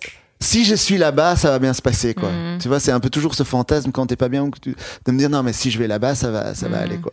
Euh, et puis, et puis en fait, tu trimbales toujours ta propre merde avec toi, et donc, euh, donc je me suis retrouvé euh, encore plus confronté à mes incapacités et à mes, et à mes défauts, quoi. Euh, Enfin, j'ai énormément de, de gratitude pour le fait de m'être retrouvé dans, dans, dans, dans toutes ces situations. Euh, ça n'a pas du tout été simple, mais euh, mais aujourd'hui, voilà, j'ai du respect pour le travail et c'est pour ça que, par exemple, là, je sais que je pars à Paris pendant quatre mois, mais je sais que voilà, j'y vais pour travailler. Je, je sais que je dois me mettre dans un contexte aussi pour euh, essayer de vivre ça de manière plus ou moins zen, tu vois, sans, sans, sans subir au quotidien toutes les agressions de, de la ville en général, tu vois, pour pas que ma vie ressemble à cette euh, à ce, ce début de cette vieille pub pétrolane. Mais non, t'as pas connu, Ah, c'est dommage ça. quand même. Je sais même pas ce que c'est Pétrolane. Waouh Damn Ça me fait tellement mal. Waouh C'est comme quand quelqu'un m'a dit Dorothée, je ne sais pas qui c'est. Euh, tu sais qui c'est Dorothée? C'est euh, Vaguement. pour moi c'est un peu la pote de Chantal Goya quoi. Ouais, ouais, c'est ça. Ok, mais au moins tu connais de nom. C'est voilà. Euh, non, pétrolane, c'est de la lotion pour les cheveux. euh, voilà. Pour, euh, Ah ok moi je partais sur du cacao ou un truc comme ça. Ah ouais, Ah ouais? à cause de pétrole. Ouais, non. Bah, je sais pas. euh. Un truc, c'est un truc avec des huiles essentielles qui, qui est censé être bon pour la racine du cheveu. Et en tout cas, il y avait une vieille pub qui passait dans les années 80, début 90, tout à, qui disait, et tu voyais un mec qui descendait de sa moto, qui enlevait son casque comme- comme ça, avec sa chevelure, et euh, il était dans Paris, euh, un peu en gris comme ça, et, et ça disait euh, euh, pollution, stress, et demain chute de cheveux. la, la solution, c'est pétrolane. Et en gros, cette image de pollution, stress, et demain chute de cheveux, j'ai un peu l'impression que encore aujourd'hui, c'est un peu ça à Paris, quoi, l'ambiance. Et du coup, je me dis, moi, je vais devoir aller là-bas, trouver des moyens de faire du yoga, trouver des moyens de d'aller en forêt, de de- d'être vraiment de me créer des bulles de zénitude Mhm. aussi euh, cliché bobo Ouais, que ça puisse paraître mais la ville mais voilà quoi tu vois je- ça me coûte beaucoup moins d'assumer ces clichés bobo que de faire comme en mode tout est cool non c'est normal et tout et de, de, de, voilà de vivre euh, comme si c'était normal de croiser des gens euh, qui dorment dans les escaliers du métro Hmm. L'autre jour, j'ai vu un gars dans, en- qui dormait à la verticale, même pas sur une marche. Hmm. Tu vois, il dormait au milieu, dressé comme un i au milieu des marches, et tout le monde passait autour, et, et voilà, genre comme si c'était un papier d'un vieux cheeseburger qui, qui, qui traînait, mais. Et ça, c'est, c'est, ou aux arrêts de bus, et après, en même temps, je ne fais rien au quotidien non plus pour euh, qu'on sorte tous de cette situation, mais je sais que c'est quand même quelque chose auquel je, enfin, comme beaucoup de gens, je ne suis pas neutre, quoi. Et donc, euh, enfin, je ne suis pas indifférent. Donc, euh, il y a ça, et puis il y y ouais, y a cette ambiance un peu pressante et pressée, cette, cette pression de la performance. Donc, bref, ça, je sais que voilà, il y, a- il y a beaucoup de stress. Et, euh, enfin, je sais pas comment toi, tu- toi, Paris, tu, tu, parce que tu y es quand même souvent, et puis tu es quand même dans des situations beaucoup plus stressantes au final. Hmm, Non, parce que j'y vais le moins possible. Et euh, souvent, je fais les allers-retours. Et, euh, Mais quand je dois y rester plusieurs jours, j'ai un peu ce truc de je suis ancrée nulle part. Tu vois, je Mhm. ne suis jamais chez moi. Je suis toujours euh, à l'hôtel. J'arrive pas à juste me poser et faire un truc euh, à la cool parce que je suis toujours en mode euh, je suis pas chez moi. euh, je rentre bientôt et pareil il y a toujours un truc hyper oppressant un truc qui, qui grouille enfin un truc qui tourne en, en fond et qui t'empêche d'être- euh, Ouais. concentré je trouve mais peut-être juste c'est une question de, de manque d'habitude Ouais, ouais, ouais. je pense que les parisiens enfin j'espère que les parisiens ils n'ont pas ça quoi Non, mais c'est vrai, c'est vrai qu'il y a un peu ce truc de comme quand tu discutes sous la haute, quoi. ouais Tu vois Ouais, ouais. Et à un moment donné, t'oublies. Parce que tu vois, quand, quand tu fumes un- une clope à l'intérieur en hiver et que t'es à la haute et tu es là, ouais, ouais. Mais quand tu l'éteins, t'es là. Mhm. Et je sais que moi, je dois me créer des moments de pendant que je suis sur place parce que sinon, ça ne, ça ne, ça ne va pas aller, quoi. Et euh, voilà, moi, j'ai la même psy qui me, de, qui me dit de faire des, du journal, le journal des ratés. Elle me dit euh, de me ménager des moments de une heure dans la journée où je ne fais rien. Genre rien. Genre aucun stimuli. Mhm. C'est pas simple. mais, tu vas enfin tu vas faire quoi? Mais je sais pas, mais j'ai déjà essayé de le faire. Là, je reste assis dans, dans ce canapé, ce petit canapé. euh, Enfin, c'est pas un canapé, mais c'est le fauteuil classique Ikea avec euh, les accoudoirs. J'essaye de décrire pour euh, pour l'audio guide, comme dirait euh, SML. Mais forcément, tu pars dans tes pensées, tu pars dans. Mais il y a quand même quelque chose d'apaisant. Voilà, au début, c'est hyper angoissant. T'es là, mais ah, qu'est-ce qui se passe? Nanana, je dois partir, genre, genre, tu te sens enfermé, quoi, dans ta propre tête. Mais, euh, mais euh, avec le temps, il y a quelque chose qui se calme et ça fait vraiment du bien. Quoi. Alors, idéal, l'idéal, évidemment, c'est de faire une vraie sieste, d'être suffisamment crevé pour vraiment dormir, parce que du coup, en plus, tu le fais sans effort. ah mais ça c'est pas pareil euh, dormir euh, c'est facile mais ça, a un peu le même effet, parce que c'est l'idée de laisser ton corps au repos et toi, de ne pas avoir d'input, en fait. Tu vois, Mhm. ah, c'est marrant moi la sieste je vois plus ça comme une fuite Ah ouais? Je vois pas ça comme du repos, je vois ça comme une fuite. C'est un peu, pour moi, si je vais faire une sieste, c'est que j'ai abandonné, tu vois. C'est pas que je prends du temps pour moi, c'est que j'ai abandonné et que c'est trop. Faut, faut que je, je coupe. Ça veut dire que tu ne prévois jamais de faire des siestes. Tu fais toujours des je siestes quand t'es genre. siestes. Ouais. Mais souvent, je prévois que je vais subir. Ah ouais, ouais, ouais. tu ouais. vois, donc je sais que l'après-midi, euh, peu de chances que je réponde au téléphone, quoi. Mais est-ce que du coup, ça pourrait simplement avoir la même fonction, c'est-à-dire de, de te recharger, mais que toi, tu l'assumes pas assez Non, non, que parce que je suis pas du tout rechargée après. Ah ouais. Après, je me lève, je suis comme, oh putain, c'est toujours la même journée. Mais t'en fais beaucoup? Enfin, t'en, fais... un, un peu moins maintenant, mais je peux dormir, euh, je peux faire des petits comas, quoi. Mais tu dis que c'est une fuite parce que si, si t'étais pas fatigué, tu continuerais quoi. hein? Bah, je serais stressée, tu vois. Et j'aurais mis Ah le truc ouais. dans la tête et je me dis, ok, ok, c'est bon, on coupe tout, euh, je vais dormir. Là, c'est c'est fini. Mais c'est le truc sain à faire. Hein. Enfin, c'est ce que me disait en tout cas. Je sais pas. Si, bah parce que en gros, euh, ton corps a besoin de. Enfin, Ouais, mais s'il a déjà je te dormi parle de 11 choses heures. de- euh. que je sais depuis deux jours. Mm, oui, c'est le principe de ce podcast. Avoir Ouais. l'air très sûr de trucs dont on n'est vraiment pas sûr depuis longtemps. J'essaye pour l'instant. C'est une, c'est une photographie à l'instant T, quoi. Voilà. Est-ce que je peux te resservir un peu de Coca Zéro, euh, Fanny euh, Je sais pas si on peut citer des choses, mais en même temps, voilà. Mais euh, je, je suis en train d'expérimenter, et donc c'est vrai que ouais, là c'est une photographie à l'instant T de là où j'en suis Euh, et de ce que je sais so far, sachant que on ne sait quand même pas grand chose. Et pourquoi tu vas à Paris? Pourquoi t'as décidé d'aller dans une ville euh, que, pour laquelle t'as pas spécialement d'affect? Alors, je n'ai pas pas d'affect. Euh, je trouve que c'est une ville magnifique, euh, très inspirante artistiquement, euh, très très très très belle, mais c'est vrai qu'il qu'il sent qu'il sent fort le pipi quoi. Euh, c'est vrai. C'est c'est comme quelqu'un de très très beau qui pue de la gueule quoi. En fait, c'est un peu ça euh, cette ville. En photo, c'est génial, mais quand tu quand as une conversation à un moment donné, tu dois trouver des moyens de détourner euh, de détourner la tête. Euh, mais du coup. euh, elle m'inspire quand même et en fait je- je- j'y vais simplement pour me créer les conditions qui vont me permettre de un de ne pas avoir d'excuses et d'être obligé de travailler fort quoi. Tu vois de parce que c'est ça que j'ai envie au final. Moi je suis là en train de naviguer dans dans toutes mes to-do list à- avec euh, ce que je dois se nettoyer manger tout plein de trucs enfin payer voilà mes factures. Tout ça me prend un temps fou et au final le travail en lui-même je ne le fais que à la dernière minute et que de manière, euh, à mon sens, bâclée. Quoi. Et donc, j'ai envie de me mettre dans, une, dans, des conditions où je n'ai que ça à faire, quasi, et, euh, et où je vais pouvoir aussi voir ce qui sort de ça, tu vois. Parce que pour l'instant, j'ai encore vraiment l'impression, euh, même si euh, j'ai des bons retours parfois, mais ça marche pas partout, et je sais à quel point aussi non plus, c'est pas mon truc est pas du tout euh, Québec proof. Euh, et j'ai l'impression de, de, de, de, servir un peu à un truc en attendant d'avoir un truc vraiment bien dont je suis fier. Tu vois, que j'ai un peu, de toujours un peu envoyer les soufflets, là. Comme dans euh, le film, là, il y a un film avec le dernier film de Jean-Pierre Bacry, euh, enfin, avec Jean-Pierre Bacry, Le sens de la fête, où il y a un problème de, c'est l'histoire d'un gars qui organise une, enfin, qui est chef d'un service traiteur et euh, il organise un mariage ou une fête, je sais plus trop.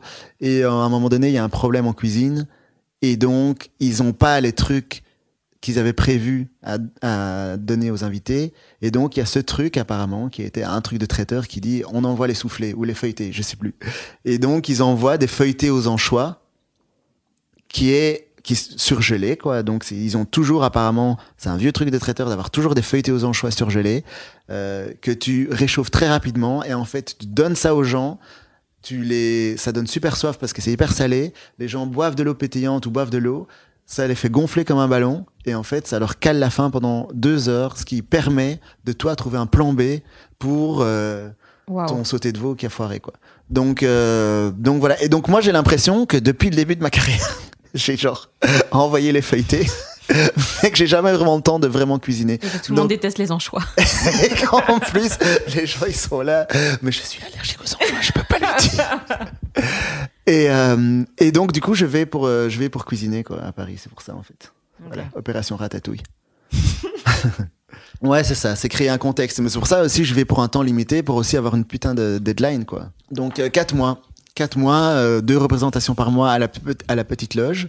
Euh, voilà, tous les 15 jours avec chaque fois 15 nouvelles minutes que je, que je vais rôder chaque fois en comedy club. Donc, c'est l'idée, c'est aussi pour jouer, tu vois, parce qu'en Mhm. fait, en Belgique, on a des opportunités pour jouer, mais qui sont pas Donc, tu peux dingues. pas jouer trois fois par soir euh, Voilà, voilà, voilà. une semaine, quoi. Ouais, ouais. Et donc moi, c'est ce que j'ai envie de faire, quoi, avoir euh, vraiment du, du de l'espace pour euh, pour pour pour taffer, quoi, et être concentré à 100% là-dessus. Et et puis et puis voir ce qui en sort aussi, tu vois. Et peut-être que peut-être que ce qui en sortira, c'est ah mais ça me plaît pas tant que ça, tu vois, ou je sais pas encore, tu vois. Mais mais je saurais pas tant que tant que j'aurais pas vraiment mis euh, les mains au fourneau, quoi. Mais tu sais ce que tu as envie d'améliorer, ce que tu as envie de décrire Tu sais le truc que tu cherches? Mais déjà ça, Déjà ça, euh, oui et non, oui et non. En fait, le truc c'est que j'ai vraiment commencé euh, en parlant de moi et en parlant de mon histoire originale et tout, nanani nanana, et qui sont déjà des sujets en soi qui peuvent faire une heure de spectacle chacun, tu vois. Mm. De grandir dans un environnement blanc en étant noir, euh, l'adoption, euh, les parents. euh. et en gros, ben, j'ai déjà envie de creuser un peu ces sujets-là plus loin parce que j'ai l'impression de d'aborder les choses très en surface, tu vois. Par exemple, juste un exemple, le- mes parents, il y avait une partie de moi qui trouverait, entre guillemets, très progressiste de ne pas en faire trop un sujet du spectacle, tu vois. Le fait que ce sont deux femmes Le fait que ce sont deux femmes, pardon, excusez-moi. Euh, tu vois, le manque, d'hum- le manque d'humilité, quoi, de croire que les gens savent. Euh, oui, oui, euh, donc voilà, deux femmes dans les années 80. Mais du coup, de cette expérience-là, et tout le monde me disait, je me souviens même, même je me souviens d'avoir parlé un peu avec Kian qui me disait, mais parle de ça, ça c'est original, ça c'est le truc. Et, et voilà, je- j'étais pas hyper à l'aise aussi avec ce le côté ah ça ça c'est original il faut parler de ça. Genre euh, Mm. vas-y genre euh, un peu le avec le côté un peu faussement freak alors du coup tu vois du truc tu vois. Mm. alors que c'est pas c'est pas ça. Mais d'un autre côté une partie de moi il y a une partie de moi que ça arrangeait bien de me dire non mais je vais pas en parler du tout. Comme ça euh, voilà déjà rien que ça il y a un côté un peu euh, voilà ça normalise. Et ça je trouve que c'est vrai mais je sais qu'il y a une partie flemmard de moi que ça arrange bien ça aussi tu vois du coup de pas creuser et de Mm. pas plus en parler euh, de pas faire le travail vraiment de Mais pourquoi d'écrire euh, de quoi Qu'est-ce que tu aimerais creuser? Ou qu'est-ce que Euh. tu aurais peur de creuser, justement? Mais. Mais parfois, le, le fait que ça s'est pas forcément toujours super bien passé et c'est pas du tout lié euh, à la configuration, mais juste le rapport parent-enfant et plus. Là, je l'aborde un petit peu dans le spectacle, mais parce qu'elles étaient plus âgées et donc il y avait un gap générationnel assez fort, tu vois, parce qu'elles étaient nées dans les années 20 et 30. Euh, donc c'est c'est c'est une autre époque, hein. C'est on est. Les euh, années 20 et 30, ouais. c'est 2000. Ouais, ouais, c'est ça. C'est c'est bien avant Pétrolane. Et du coup, ça n'a pas toujours été simple, quoi. Et puis en plus, elles étaient de la génération, euh, on reste ensemble quoi qu'il arrive, parce qu'on se sépare pas, tu vois. Même si ça va pas, même si ça va plus. Et le problème aussi, c'est que malheureusement, elles sont plus là, donc euh, donc c'est toujours un peu délicat de savoir à quel point est-ce que c'est approprié de parler à la place de gens qui ne sont plus là. Mm, ouais. Mais en même temps, si j'en parle pas, elle n'existe plus. Ça, c'est quelque chose qui me terrifie vraiment. Si demain je meurs, c'est comme si ces personnes n'avaient jamais existé. Parce qu'elles ne sont plus portées par aucune mémoire, tu vois, parce que comme elles sont nées, c'était l'époque avant les réseaux sociaux et elles n'ont rien écrit, elles n'ont rien laissé de, voilà. Et c'est, terrifiant de voir à quel point l'existence entière de personnes peuvent disparaître. Je me souviens, je, enfin, désolé, digression, mais j'ai, elles, elles m'ont laissé la maison dans laquelle elles ont habité euh, pendant 50 ans quasi, dans laquelle maintenant il y a des locataires. Et le locataire d'avant, euh, j'avais dit ah ben je veux garder un espace dans la dans la cave pour euh, stocker des choses, euh, voilà. Et j'avais stocké no- no- notamment toute une caisse de cassettes vidéo que ma marraine, parce que c'était ça l'arrangement, c'est que c'était maman et marraine, la marraine c'était la plus âgée, qui était née en 1929, Hélène Evrard, parce que on peut la nommer. Euh, elle avait enregistré pendant les 20 dernières années de sa vie, elle avait enregistré des émissions de variété, Michel Drucker, euh, Jean Foucault, enfin toutes ces émissions là, euh, en disant ben voilà, comme ça quand je serai à la maison de retraite, euh, ben j'aurai de quoi regarder, j'aurai de quoi m'occuper. C'est de ma génération, ça me parle, voilà, c'est super. Et donc elle avait une collection d'une centaine de cassettes bien inventoriées tout, euh, avec marqué tout ce qu'il y avait dessus, cassette 1, machin, émission avec Céline Dion et avec Patricia Cass, enfin bref. Et donc cette, cette boîte était dans la cave et à un moment donné, le locataire me dit ah j'aimerais bien faire de la mettre un peu plus de place pour mes affaires moi j'étais là oui c'est vrai que je, je traîne des trucs que personne va utiliser et donc je contacte des maisons de repos des maisons de retraite en disant mais voilà vos pensionnés ils, ils adoreraient ça parce que c'est vraiment ça va leur parler c'est leur génération et tout et tout le monde me répond je suis désolé c'est super une super initiative. Merci beaucoup. Mais on n'a pas de VHS euh, enfin on n'a pas de lecteur vidéo quoi. Donc euh, voilà. Et mettre en DVD serait un peu compliqué et à un moment donné, du coup, euh, je me retrouve à, à me dire bon bah je vais je vais jeter ces ces cassettes. Et je sais pas pourquoi, parfois il y a des choses plus que d'autres qui, qui, vont, qui vont te toucher, mais le, le, locataire me dit écoute, il y a un conteneur devant la maison pour l'instant parce que je suis en train d'évacuer des trucs. C'est le moment de jeter des trucs. Et je me retrouve à jeter cette boîte avec tout ce que cette personne avait prévu pour, pour sa fin de vie, parce qu'en fait, elle est morte de manière très abrupte.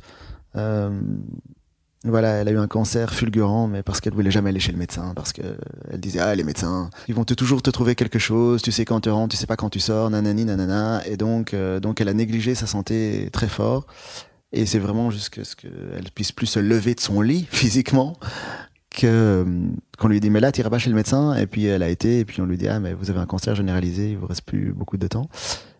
Et donc, elle est morte, je pense, deux, ou trois semaines après. Donc, elle a jamais regardé une seule de ces cassettes. Et au moment où moi, je vide tout ça dans le conteneur, j'avais j'étais là, mais j'étais frappé par l'insignifiance de, de ce que peut représenter une vie, quoi. Parce que elle, elle avait 82 ans quand elle est décédée, elle avait plus beaucoup de gens en vie qui l'avaient connue. Et je sais pas, euh, je sais pas, je sais pas pourquoi ça, ça m'a vraiment, ça m'avait vraiment frappé parce que je, je, revoyais tous les moments où elle avait appuyé sur enregistrer, où elle parlait de ça en disant ah mais quand je serai à la maison de retraite, je regarderai ça. La, la projection qu'elle s'était faite et puis il s'était rien passé de tout ça. Et puis tout ça n'avait plus de sens pour personne. Et donc voilà, donc tout ça pour dire que si je si, si, moi j'en parle pas, ben il y a encore moins de mémoire qui va rester de ça, quoi. Euh, alors qu'en plus, c'est une femme qui s'est vraiment euh, dédiée au sens sacrificiel, quoi, à sa famille. Et voilà, et donc, euh, je sais pas si c'est un sujet, en plus, je sais même pas si c'est des sujets que j'ai forcément envie de creuser sur le ton de l'humour ou dans un spectacle ou si j'ai, mais, euh, mais je sais que quand je dis ma tête est une brocante, là, c'est un peu ça aussi, c'est que c'est rempli de souvenirs et de, et de mémoires qui sont euh, puissantes, qui, ont beaucoup de signifiance, mais, mais pour des gens aujourd'hui qui ont de moins en moins les rêves. Quoi. Et donc je me retrouve un peu à, je sais pas, à avoir plein d'argent dans une, dans une monnaie qui n'existe bientôt plus, quoi, j'ai l'impression. Euh, et donc voilà, mais que j'ai du coup pas envie de jeter. T'as essayé une autre forme que l'humour? Non, mais alors j'ai beaucoup envie d'écrire. Euh, je sais que j'ai beaucoup envie d'écrire. Il y a, une, idée de série, il y a une idée de. Voilà, l'année prochaine, je sais que je vais faire un documentaire sur ma famille euh, biologique aussi, ma famille rwandaise que j'ai retrouvée quand j'avais 20 ans. Euh, parce que quand j'avais 20 ans, j'ai fait des recherches pour retrouver ma famille d'origine et je les ai retrouvées. Et je suis parti au Rwanda pendant trois mois où j'ai encore une grand-mère euh, qui, euh, qui a 95 ans, je crois. Et si elle m'attend, Inch'Allah, l'année prochaine, je serai là et je vais essayer de collecter sa, ses souvenirs et sa mémoire. Mais, mais donc, oui, je, je sais que tout ce qui est d'une manière ou d'une autre, expo, documentaire et tout, me, me m'attire un peu. Voilà. Parce qu'il y a des choses où parfois je, je n'en fais rien, mais je trouve que ça, ça ne vaut pas la peine d'aller dans une poubelle, quoi. Je trouve que voilà. Mais du coup, je, parfois, je suis là et je sais pas quoi en faire, quoi. J'ai plein de bordel là et qui est un peu dans un dans un entre deux, quoi. Euh... Et je sais que c'est aussi des choses sur lesquelles je vais écrire quand je vais, même pour trouver des blagues. C'est des choses que je dois que je dois sortir de moi pour parfois trouver une blague derrière. Donc euh, donc je sais que Paris va aussi m'amener ça quoi. Enfin le travail de manière générale, c'est pas Paris, c'est pas un endroit, mais genre le fait de me mettre activement au travail, de me dire ok, maintenant je me mets une, discipline de X heures par jour, ça va me faire sortir ces choses là. Euh, donc euh, donc voilà, on verra. Hélène. Un sacré personnage pourtant, sacré personnage. Oui, mais donc voilà, oui, voilà. Et, la seconde, c'est quoi son nom? C'est José, José avec deux E, parce que comme je dis, c'est pas parce que c'était la plus masculine des deux qu'elle peut pas avoir son prénom bien orthographié. José, José Van Geel, celle qui m'a donné mon, son, ah, mon nom de famille, ah. qui était hôtesse de l'air, mais mais qui était pourtant la moins coquette, on va dire des deux. C'est ça qui est marrant, quoi. Hélène, la plus âgée, c'est celle qui m'a qui m'a vraiment euh, montrer un peu le chemin de la culture paradoxalement. C'est marrant parce que c'était, c'était, voilà, elle avait, elle avait euh, arrêté l'école à 14 ans, elle avait travaillé dans les grandes surfaces, elle était, mais bon, elle avait vraiment fait son petit bonhomme de chemin là, euh, et elle adorait le théâtre, elle adorait, et c'est elle qui m'a amené à voir des trucs euh, quand, depuis, depuis petit quoi. Et donc je pense que l'attrait en tout cas pour le théâtre, c'est venu, c'est venu via elle. Et, euh, et José, c'est celle qui voulait que je fasse des études et tout ça. Mais donc, non, mais du coup, c'est marrant, c'est parce qu'elle, elle était un peu la plus. Ouais, c'est ça. La plus. Euh, la plus coquette, quoi. Celle qui, celle qui, quand on était dans, les files d'attente au théâtre, regardait les, les jeunes de l'époque, tu vois, des années 80 et 90, et disait ah, Je comprends pas qu'on puisse aller au théâtre en jeans. je ne comprends pas ces gens. elle, c'était vrai, le sortie au théâtre, c'est un vrai truc, quoi, tu vois. C'est manteau de fourrure, boucle d'oreille, on y va, quoi. Et José, par contre, c'était la plus jeune et elle, c'était. Euh, enfin, elle avait 6 ans de moins. Et elle avait le métier, voilà, hôtesse de l'air et tout, un peu glamour et tout, mais, euh, mais par contre, euh, c'était la meuf, pas de talons, pas de maquillage, enfin en dehors du boulot, et voilà, un casse-tête pour la fête des mères, je peux te dire, un casse-tête pour la fête des mères. Tu n'allais pas venir avec un, un parfum, quoi, tu vois.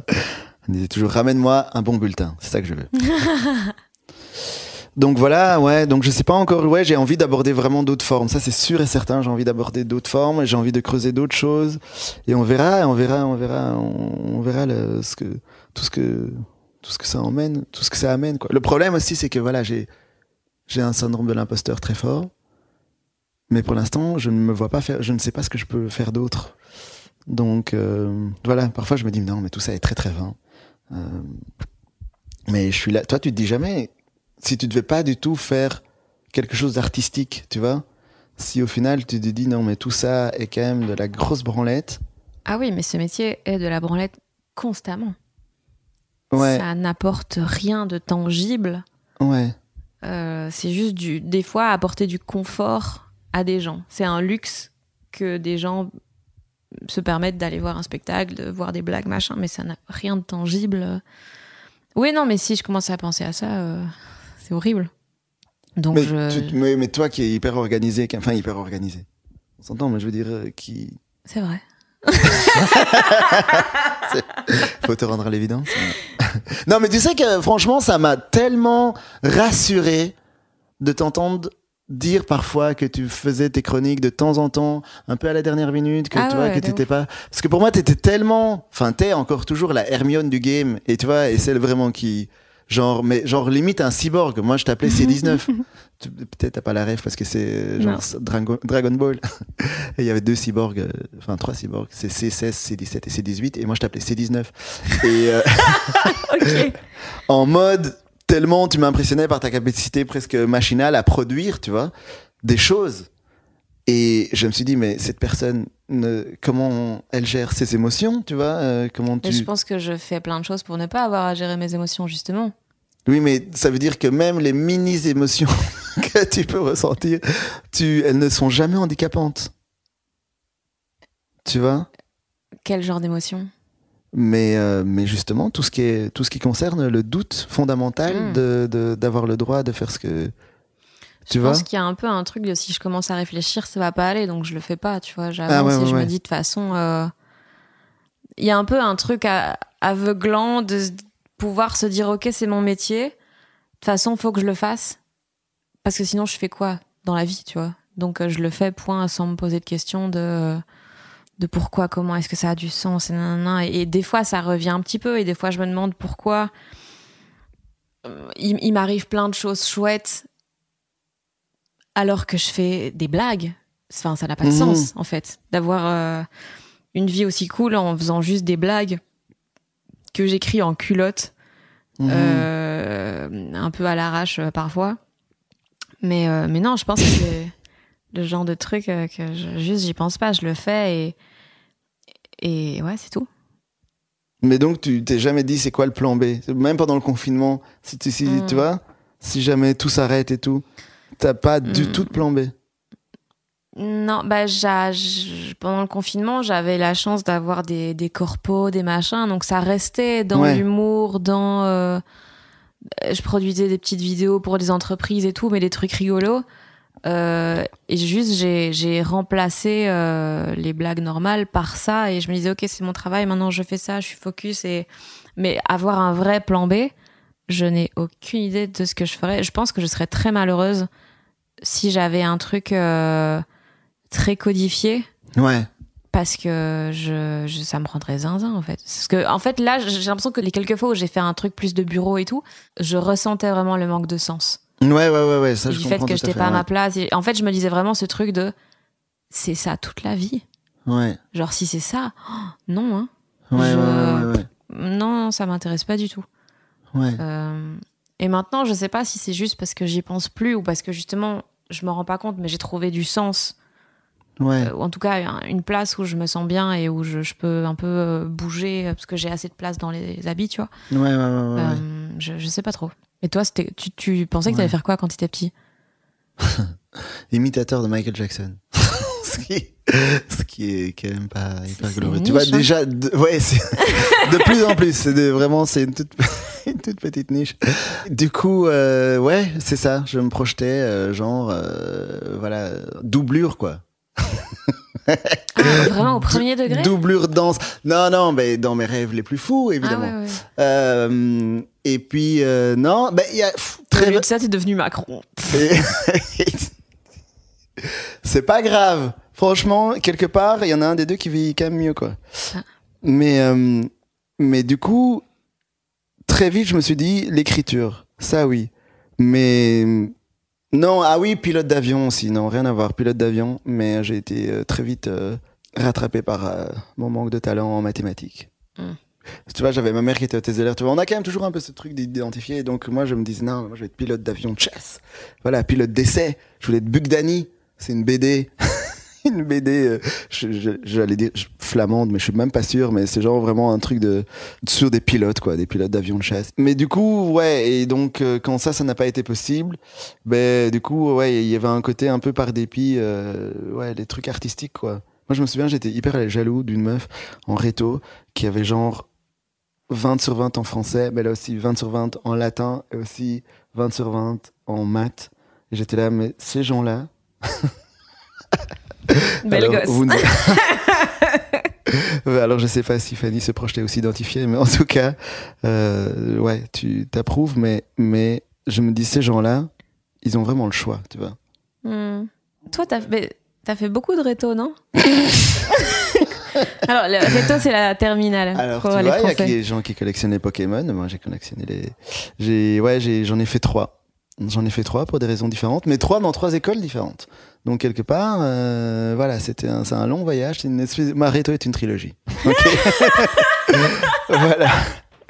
Et ça s'est bien terminé, mais euh, mais ouais, ouais, ouais. C'est marrant parce que j'ai pas foiré d'année avant, mais j'ai fait trois rétos. Mais qu'est-ce qui Voilà. s'est passé? Mais parce que, parce que, euh, pff, j'ai- j'ai- j'ai- des choses pas hyper racontables. La première, euh, la première, c'est parce que voilà, j'avais un examen de passage et puis au lieu d'aller, évidemment, comme je faisais toujours tout à la dernière minute, euh, j'avais pas étudié jusqu'au jour de l'examen de passage, j'avais pas étudié et la veille, au lieu d'aller dormir chez mon copain Martin, dans où j'aurais eu une chambre à part et où j'aurais pu bien réviser mon examen de chimie. Mais qu'est-ce que j'ai fait? Non, j'ai été, j'ai choisi d'aller chez ma petite copine de l'époque, que je ne nommerai pas, mais qui, euh, chez qui je n'ai pas dormi et je n'ai pas du tout euh, fait de la chimie, Euh, enfin en tout cas pas théorique. Et du coup, je suis arrivé le matin et j'ai donné une page blanche, me condamnant moi-même. alors que c'était le seul examen. Enfin, le prof, il m'a appelé, il m'a dit mais pourquoi? Enfin, ça n'avait pas de sens, quoi. Parce que j'ai vraiment ce truc tout ou rien de me dire ah parfois je, voilà je me dis ah je m'en veux tellement que je fais volontairement super fort de la merde pour Mhm. me punir. Ah, j'avais vu, il y a un, un docu euh, sur, sur l'entraîneur de Serena Williams sur Netflix Mhm. et qui parlait du fait que c'était une des. une- C'est le gars que joue Will Smith dans le film. euh, Enfin, non, Euh, non, ça c'est leur père. Ah oui, et il oui, y a, non, je pense que c'est Mouratoglou, son nom. D'accord. Il expliquait que souvent il avait le problème avec certains athlètes que quand ils commençaient à perdre le match, ils jouaient de plus en plus mal. Ouais, ça a un nom, ça. Ouais, ouais, ouais. Je ne sais plus. Mais c'est genre comme ça, Ouais. ils créent eux-mêmes la défaite Ouais. plutôt que de la subir. Ouais, et il y a un truc de comme ça, je peux continuer à croire que j'ai du talent. C'est juste que là, j'ai fini par moi-même de mon plein gré mal jouer. Exactement. Et du coup, il, il, a menti sur ses stats et tout, enfin, pour euh, pouvoir, enfin, pour qu'elle prenne confiance. Enfin, il y a eu, il est vraiment hyper ah, intéressant. Et, euh, et voilà, mais ouais, c'est un truc de ce quand tu sens que t'as pas la maîtrise de commencer à saboter. Oui, oui, oui. Pour garder le contrôle, quoi. Ben oui, et que du coup, t'as l'impression que ça reste un choix, Mm. que ça reste ton initiative. Genre, j'ai remis une feuille blanche, et genre, je- tu vois, grand prince, je sors euh, par la grande porte, et le prof qui était là, mais tu vois, si t'avais mis au moins quelque chose, j'aurais pu trouver. Mais si ça se trouve, si j'avais fait le max de ce que j'étais capable de faire ce matin-là, il aurait quand même pas pu me mettre les points, et j'aurais quand même peut-être foiré, et j'aurais juste, juste râlé d'avoir été dormir chez la mauvaise personne. Et du coup, ben, quelque part, euh, je- je- il y a une partie de moi qui voulait pas, qui voulait pas accepter la réalité. J'ai du mal avec l'acceptation de la réalité, quoi. D'où la dystopie. Mm. C'est ça, c'est c'est un gros problème, c'est un gros problème que j'ai, quoi, sur lequel je travaille fort, sur ces, voilà, d'accepter euh, le moment tel qu'il est, euh, sans vouloir qu'il soit mieux, sans vouloir qu'il soit moins bien, juste euh, de l'accepter, quoi, d'être, d'être là, et, et c'est bien. Il y a un truc qui m'a conforté il y a pas longtemps là-dedans, c'est le fait que de savoir, de savoir que la vie humaine est estimée à 3 millions d'euros Pardon? En Europe occidentale. Ouais, T'as vu ça dans un truc d'avion où ils doivent rembourser euh, la famille des victimes ou, euh, Ben, c'est lié à ce genre de, de choses-là, effectivement. Donc, euh, c'est des calculs de statisticiens, d'assureurs, de je sais pas tout quoi. Mais en gros, même par rapport, euh, genre, le Covid, pandémie et tout, hein, genre, à quel chiffre on estime la vie humaine pour savoir à quel point est-ce qu'on intervient pour sauver des gens, parfois, tu vois. mm. Et donc, on a dû faire un calcul euh, dont je ne connais pas la genèse, mais, euh, enfin, dont je connais pas le processus, mais qui a abouti à dire que c'est plus ou moins 3 millions d'euros. Ça me paraît énorme. Oui, mais c'est très rassurant, quelque part. ça veut dire que quoi que tu fasses, tu vaux 3 millions d'euros, tu vois Ouais, mais les NFT c'est cher. Pas pour autant que les NFT c'est chouette. Non, je dis pas ça. On Alors, est des NFT non. pour quelqu'un en fait. Peut-être qu'il y a des Pour forces quelqu'un, oui. supérieures, on est leur NFT. alors oui. Cependant, que tu gagnes un Oscar ou que tu sois en train de morfler ta race en lendemain de veille, tu vaux toujours 3 millions d'euros. Tu peux toujours te regarder dans le miroir et te dire, hey, 3 million walking. Tu vois, il y a un côté. Moi, ça, je sais pas pourquoi. Quand, quand vraiment ça va pas, j'ai plein de, de petites astuces, de petits tiroirs à ouvrir pour me dire non, mais en fait ça va, tu, tu, tu, tu as le droit d'être en vie. Euh, ben, euh, il y a ça, par exemple. Donc quelque part, les NFT m'ont sauvé la vie. pour quelqu'un qui gère très mal ses finances, c'est quand même très paradoxal, mais mais euh, mais ouais, ouais, mais ce truc, ben voilà, ce truc, cet accès fondamental, parce qu'au final, voilà, c'est ça, c'est que moi, il y a deux choses auxquelles j'aimerais accéder, c'est la validation intérieure, d'une part, parce que ça, tu vois, c'est pour ça qu'on parlait des réseaux sociaux là tantôt. euh, euh, voilà, c'est que de la validation extérieure. Et même ce métier, c'est pour ça que je, je, je doute en permanence, parce que chaque fois je me dis, encore aujourd'hui, l'autre jour je parlais avec Sarah Grosjean, qui est une copine, et qui me, où je disais, mais franchement, je ne comprends pas pourquoi je me suis engagé dans cette voie. Parce que, en fait, quand j'ai commencé le stand-up, moi j'étais au fond du trou, tu vois. Genre, euh, je, je- voilà, je buvais comme un pochetron, euh, je, je, je m'occupais de ma mère, mais très mal, euh, voilà, qui était en soins palliatifs à domicile. Et enfin, c'était une situation assez euh, chaotique. Hélène, la fameuse Hélène euh, du théâtre, euh, était déjà décédée, donc j'étais tout seul avec José, qui était en, en fin de vie, qui avait un cancer des os au stade terminal. Et bref, et moi j'avais 28 ans, quoi. Et donc du coup, euh, justement, j'ai été un peu émerveillé par cet accès à la vérité, par voilà, j'ai découvert Luciquet qui parle de sujets qui sont quand même euh, pas ceux que je pouvais attendre dans un spectacle d'humour parce que pour moi l'humour c'était Jamel, Gad Elmaleh, machin et tout et donc de me dire ah ben on peut parler de choses compliquées psychologiquement et de, de les assumer etc.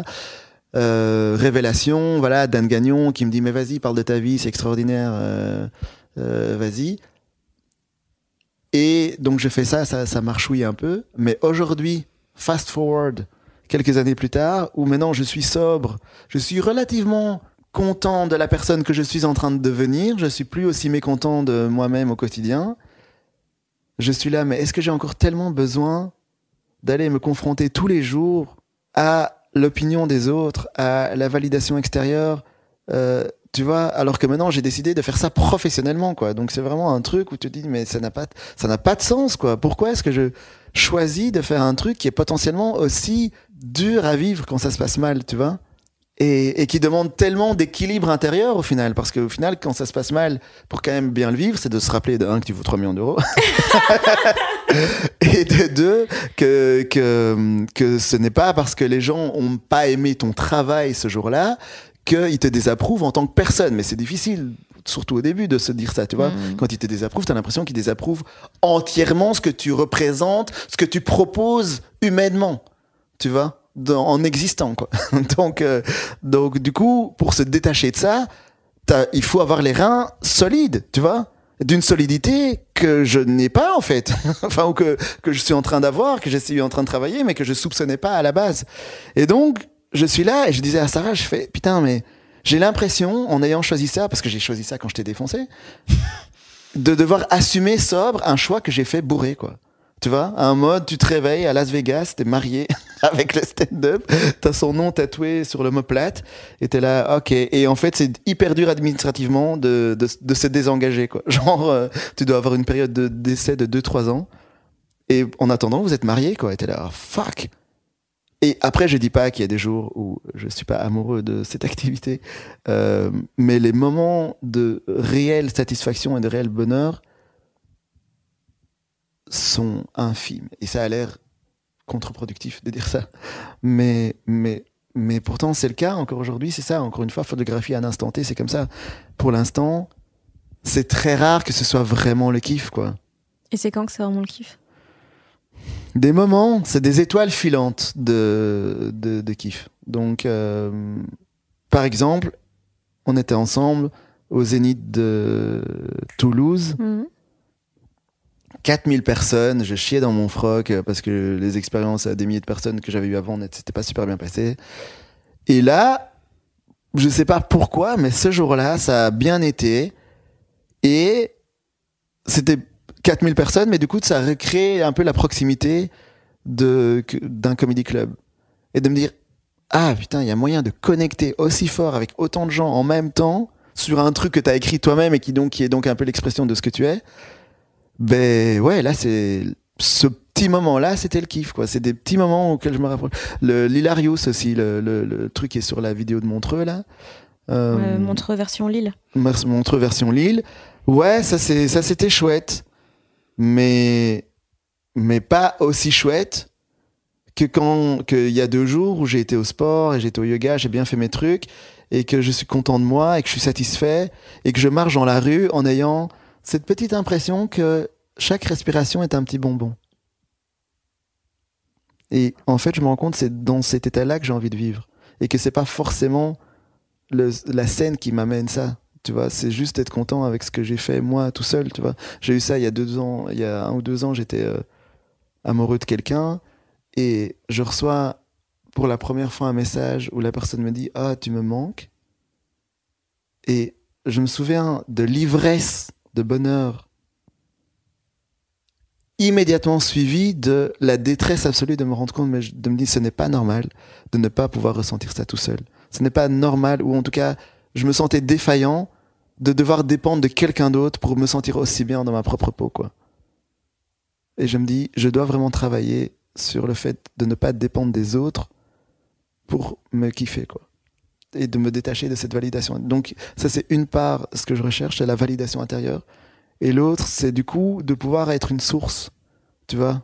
Parce que j'ai l'impression que si moi j'en suis là aujourd'hui, j'ai péniblement survécu à moi-même, euh, c'est parce que des gens de manière très intéressée, ou intéressée, mais en tout cas de manière relativement généreuse, consciemment ou pas, euh, m'ont donné des choses sans que je leur donne rien en retour, vraiment. Euh, et donc ont été pour moi des sources, quoi. Et même des gens que je trouve extraordinaires, même artistiquement, qui sont, qui sont, qui sont, qui sont très forts dans ce qu'ils font. Euh, c'est des sources, quoi. Là, on parlait du bouquin là, de Mohamed, euh, dont je ne connais pas le nom de famille, le dernier Goncourt, là, qui me met des claques. des claques à chaque page. Ça aussi. Je me suis rendu compte que, en fait, quand tu lis un truc, quand t'écoutes, enfin, tu vois, comme je te disais, moi, quand c'est trop bon, ça, ça m'énerve un peu. Mais ça m'énerve pourquoi? Parce que, en gros, c'est comme si, dans ma tête, je fais un petit, un petit combat, tu vois, avec la personne qui produit, tu vois, qui écrit, qui chante, ou j'en sais pas. Un truc où on, est dans une espèce de, de MMA de la production artistique, et où je me demande si je pourrais faire aussi bien ou mieux. Pas, pas aujourd'hui, mais avec de l'entraînement. Encore une fois, comme quand je regarde le cirque en disant donne-moi trois mois, moi aussi je fais du 3 pèses. mais il y en a où je sais que je suis battu, tu vois.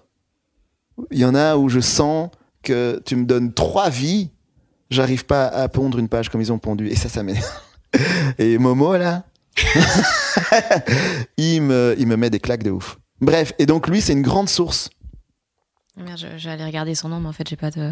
Je suis en mode avion. Salut, ici la Fanny du montage. Juste pour dire que j'ai cherché après coup, évidemment, et que c'est Mohamed Mbougarsar, prix Goncourt 2021, avec son roman La plus secrète mémoire des hommes. Alice Zeniter aussi, il y a pas Ah. longtemps que j'ai découvert récemment. Elle, ça me rend heureuse des fois. Juste, je lis une page au hasard. Ouais, Et je te jure que je me dis, s'il y a des phrases aussi belles, c'est que ça va aller.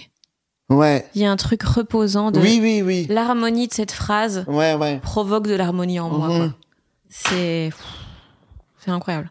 Et en plus, je trouve que chez elle, bon après, je, je suis pas du tout calé en littérature pour faire, mais en tout cas, je peux juste parler de l'émotion que ça me provoque. Je trouve qu'il y a un truc tellement, il y a un truc aussi hyper généreux parce que c'est, c'est super beau et tu t'y sens bien, mais c'est comme si c'était aussi construit pour pouvoir accueillir des gens comme ça. Mm. Tu vois, parce qu'il y en a où c'est super beau, mais c'est leur truc un peu intérieur, comme quelqu'un qui a le record des, je sais pas, des, des, des ongles les plus longs là. Euh, Enfin non. Là, tu m'as perdu. Non, désolé.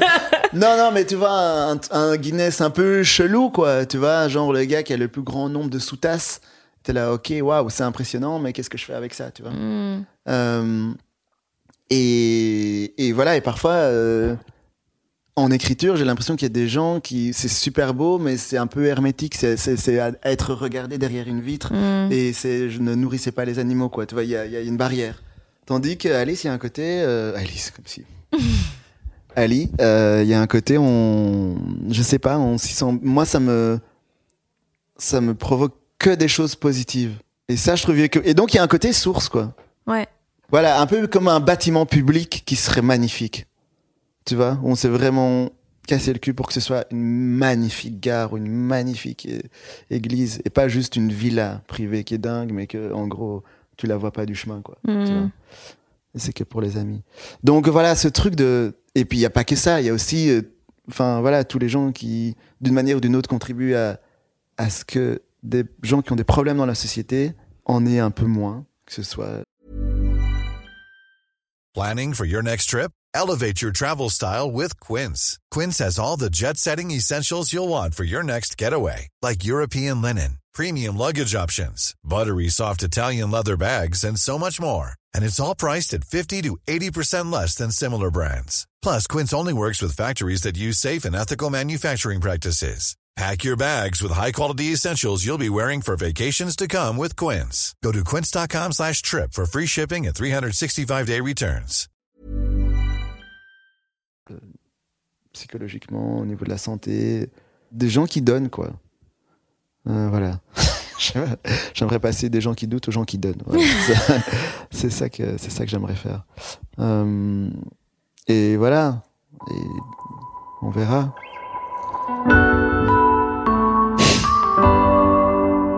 Merci d'avoir écouté jusqu'au bout. J'espère que cet épisode vous a plu. InnoJP est actuellement en spectacle à la Petite Loge à Paris et jouera au théâtre de la Toison d'Or à Bruxelles pendant tout le mois de février. Il a aussi plusieurs dates de tournée ailleurs que vous pouvez retrouver sur son site que je note en description de ce podcast. Je mets aussi tous les liens pour le suivre sur les réseaux, même si c'est pas trop son délire et qu'il utilise Instagram comme un daron, mais c'est d'autant plus marrant à suivre. Vous pouvez aussi vous abonner aux gens qui doutent sur Spotify, Apple Podcast, YouTube, Deezer, tout ça, tout et mettre des commentaires et des étoiles pour donner de la force. Et puis, euh, vous pouvez me suivre aussi sur les réseaux. Il suffit de chercher Fanny Ruet sur Twitter, Facebook ou Instagram. Des bisous et j'ai oublié de vous dire que ce générique avait été composé par le fabuleux Maxime Moitieu qui a également mixé cet épisode.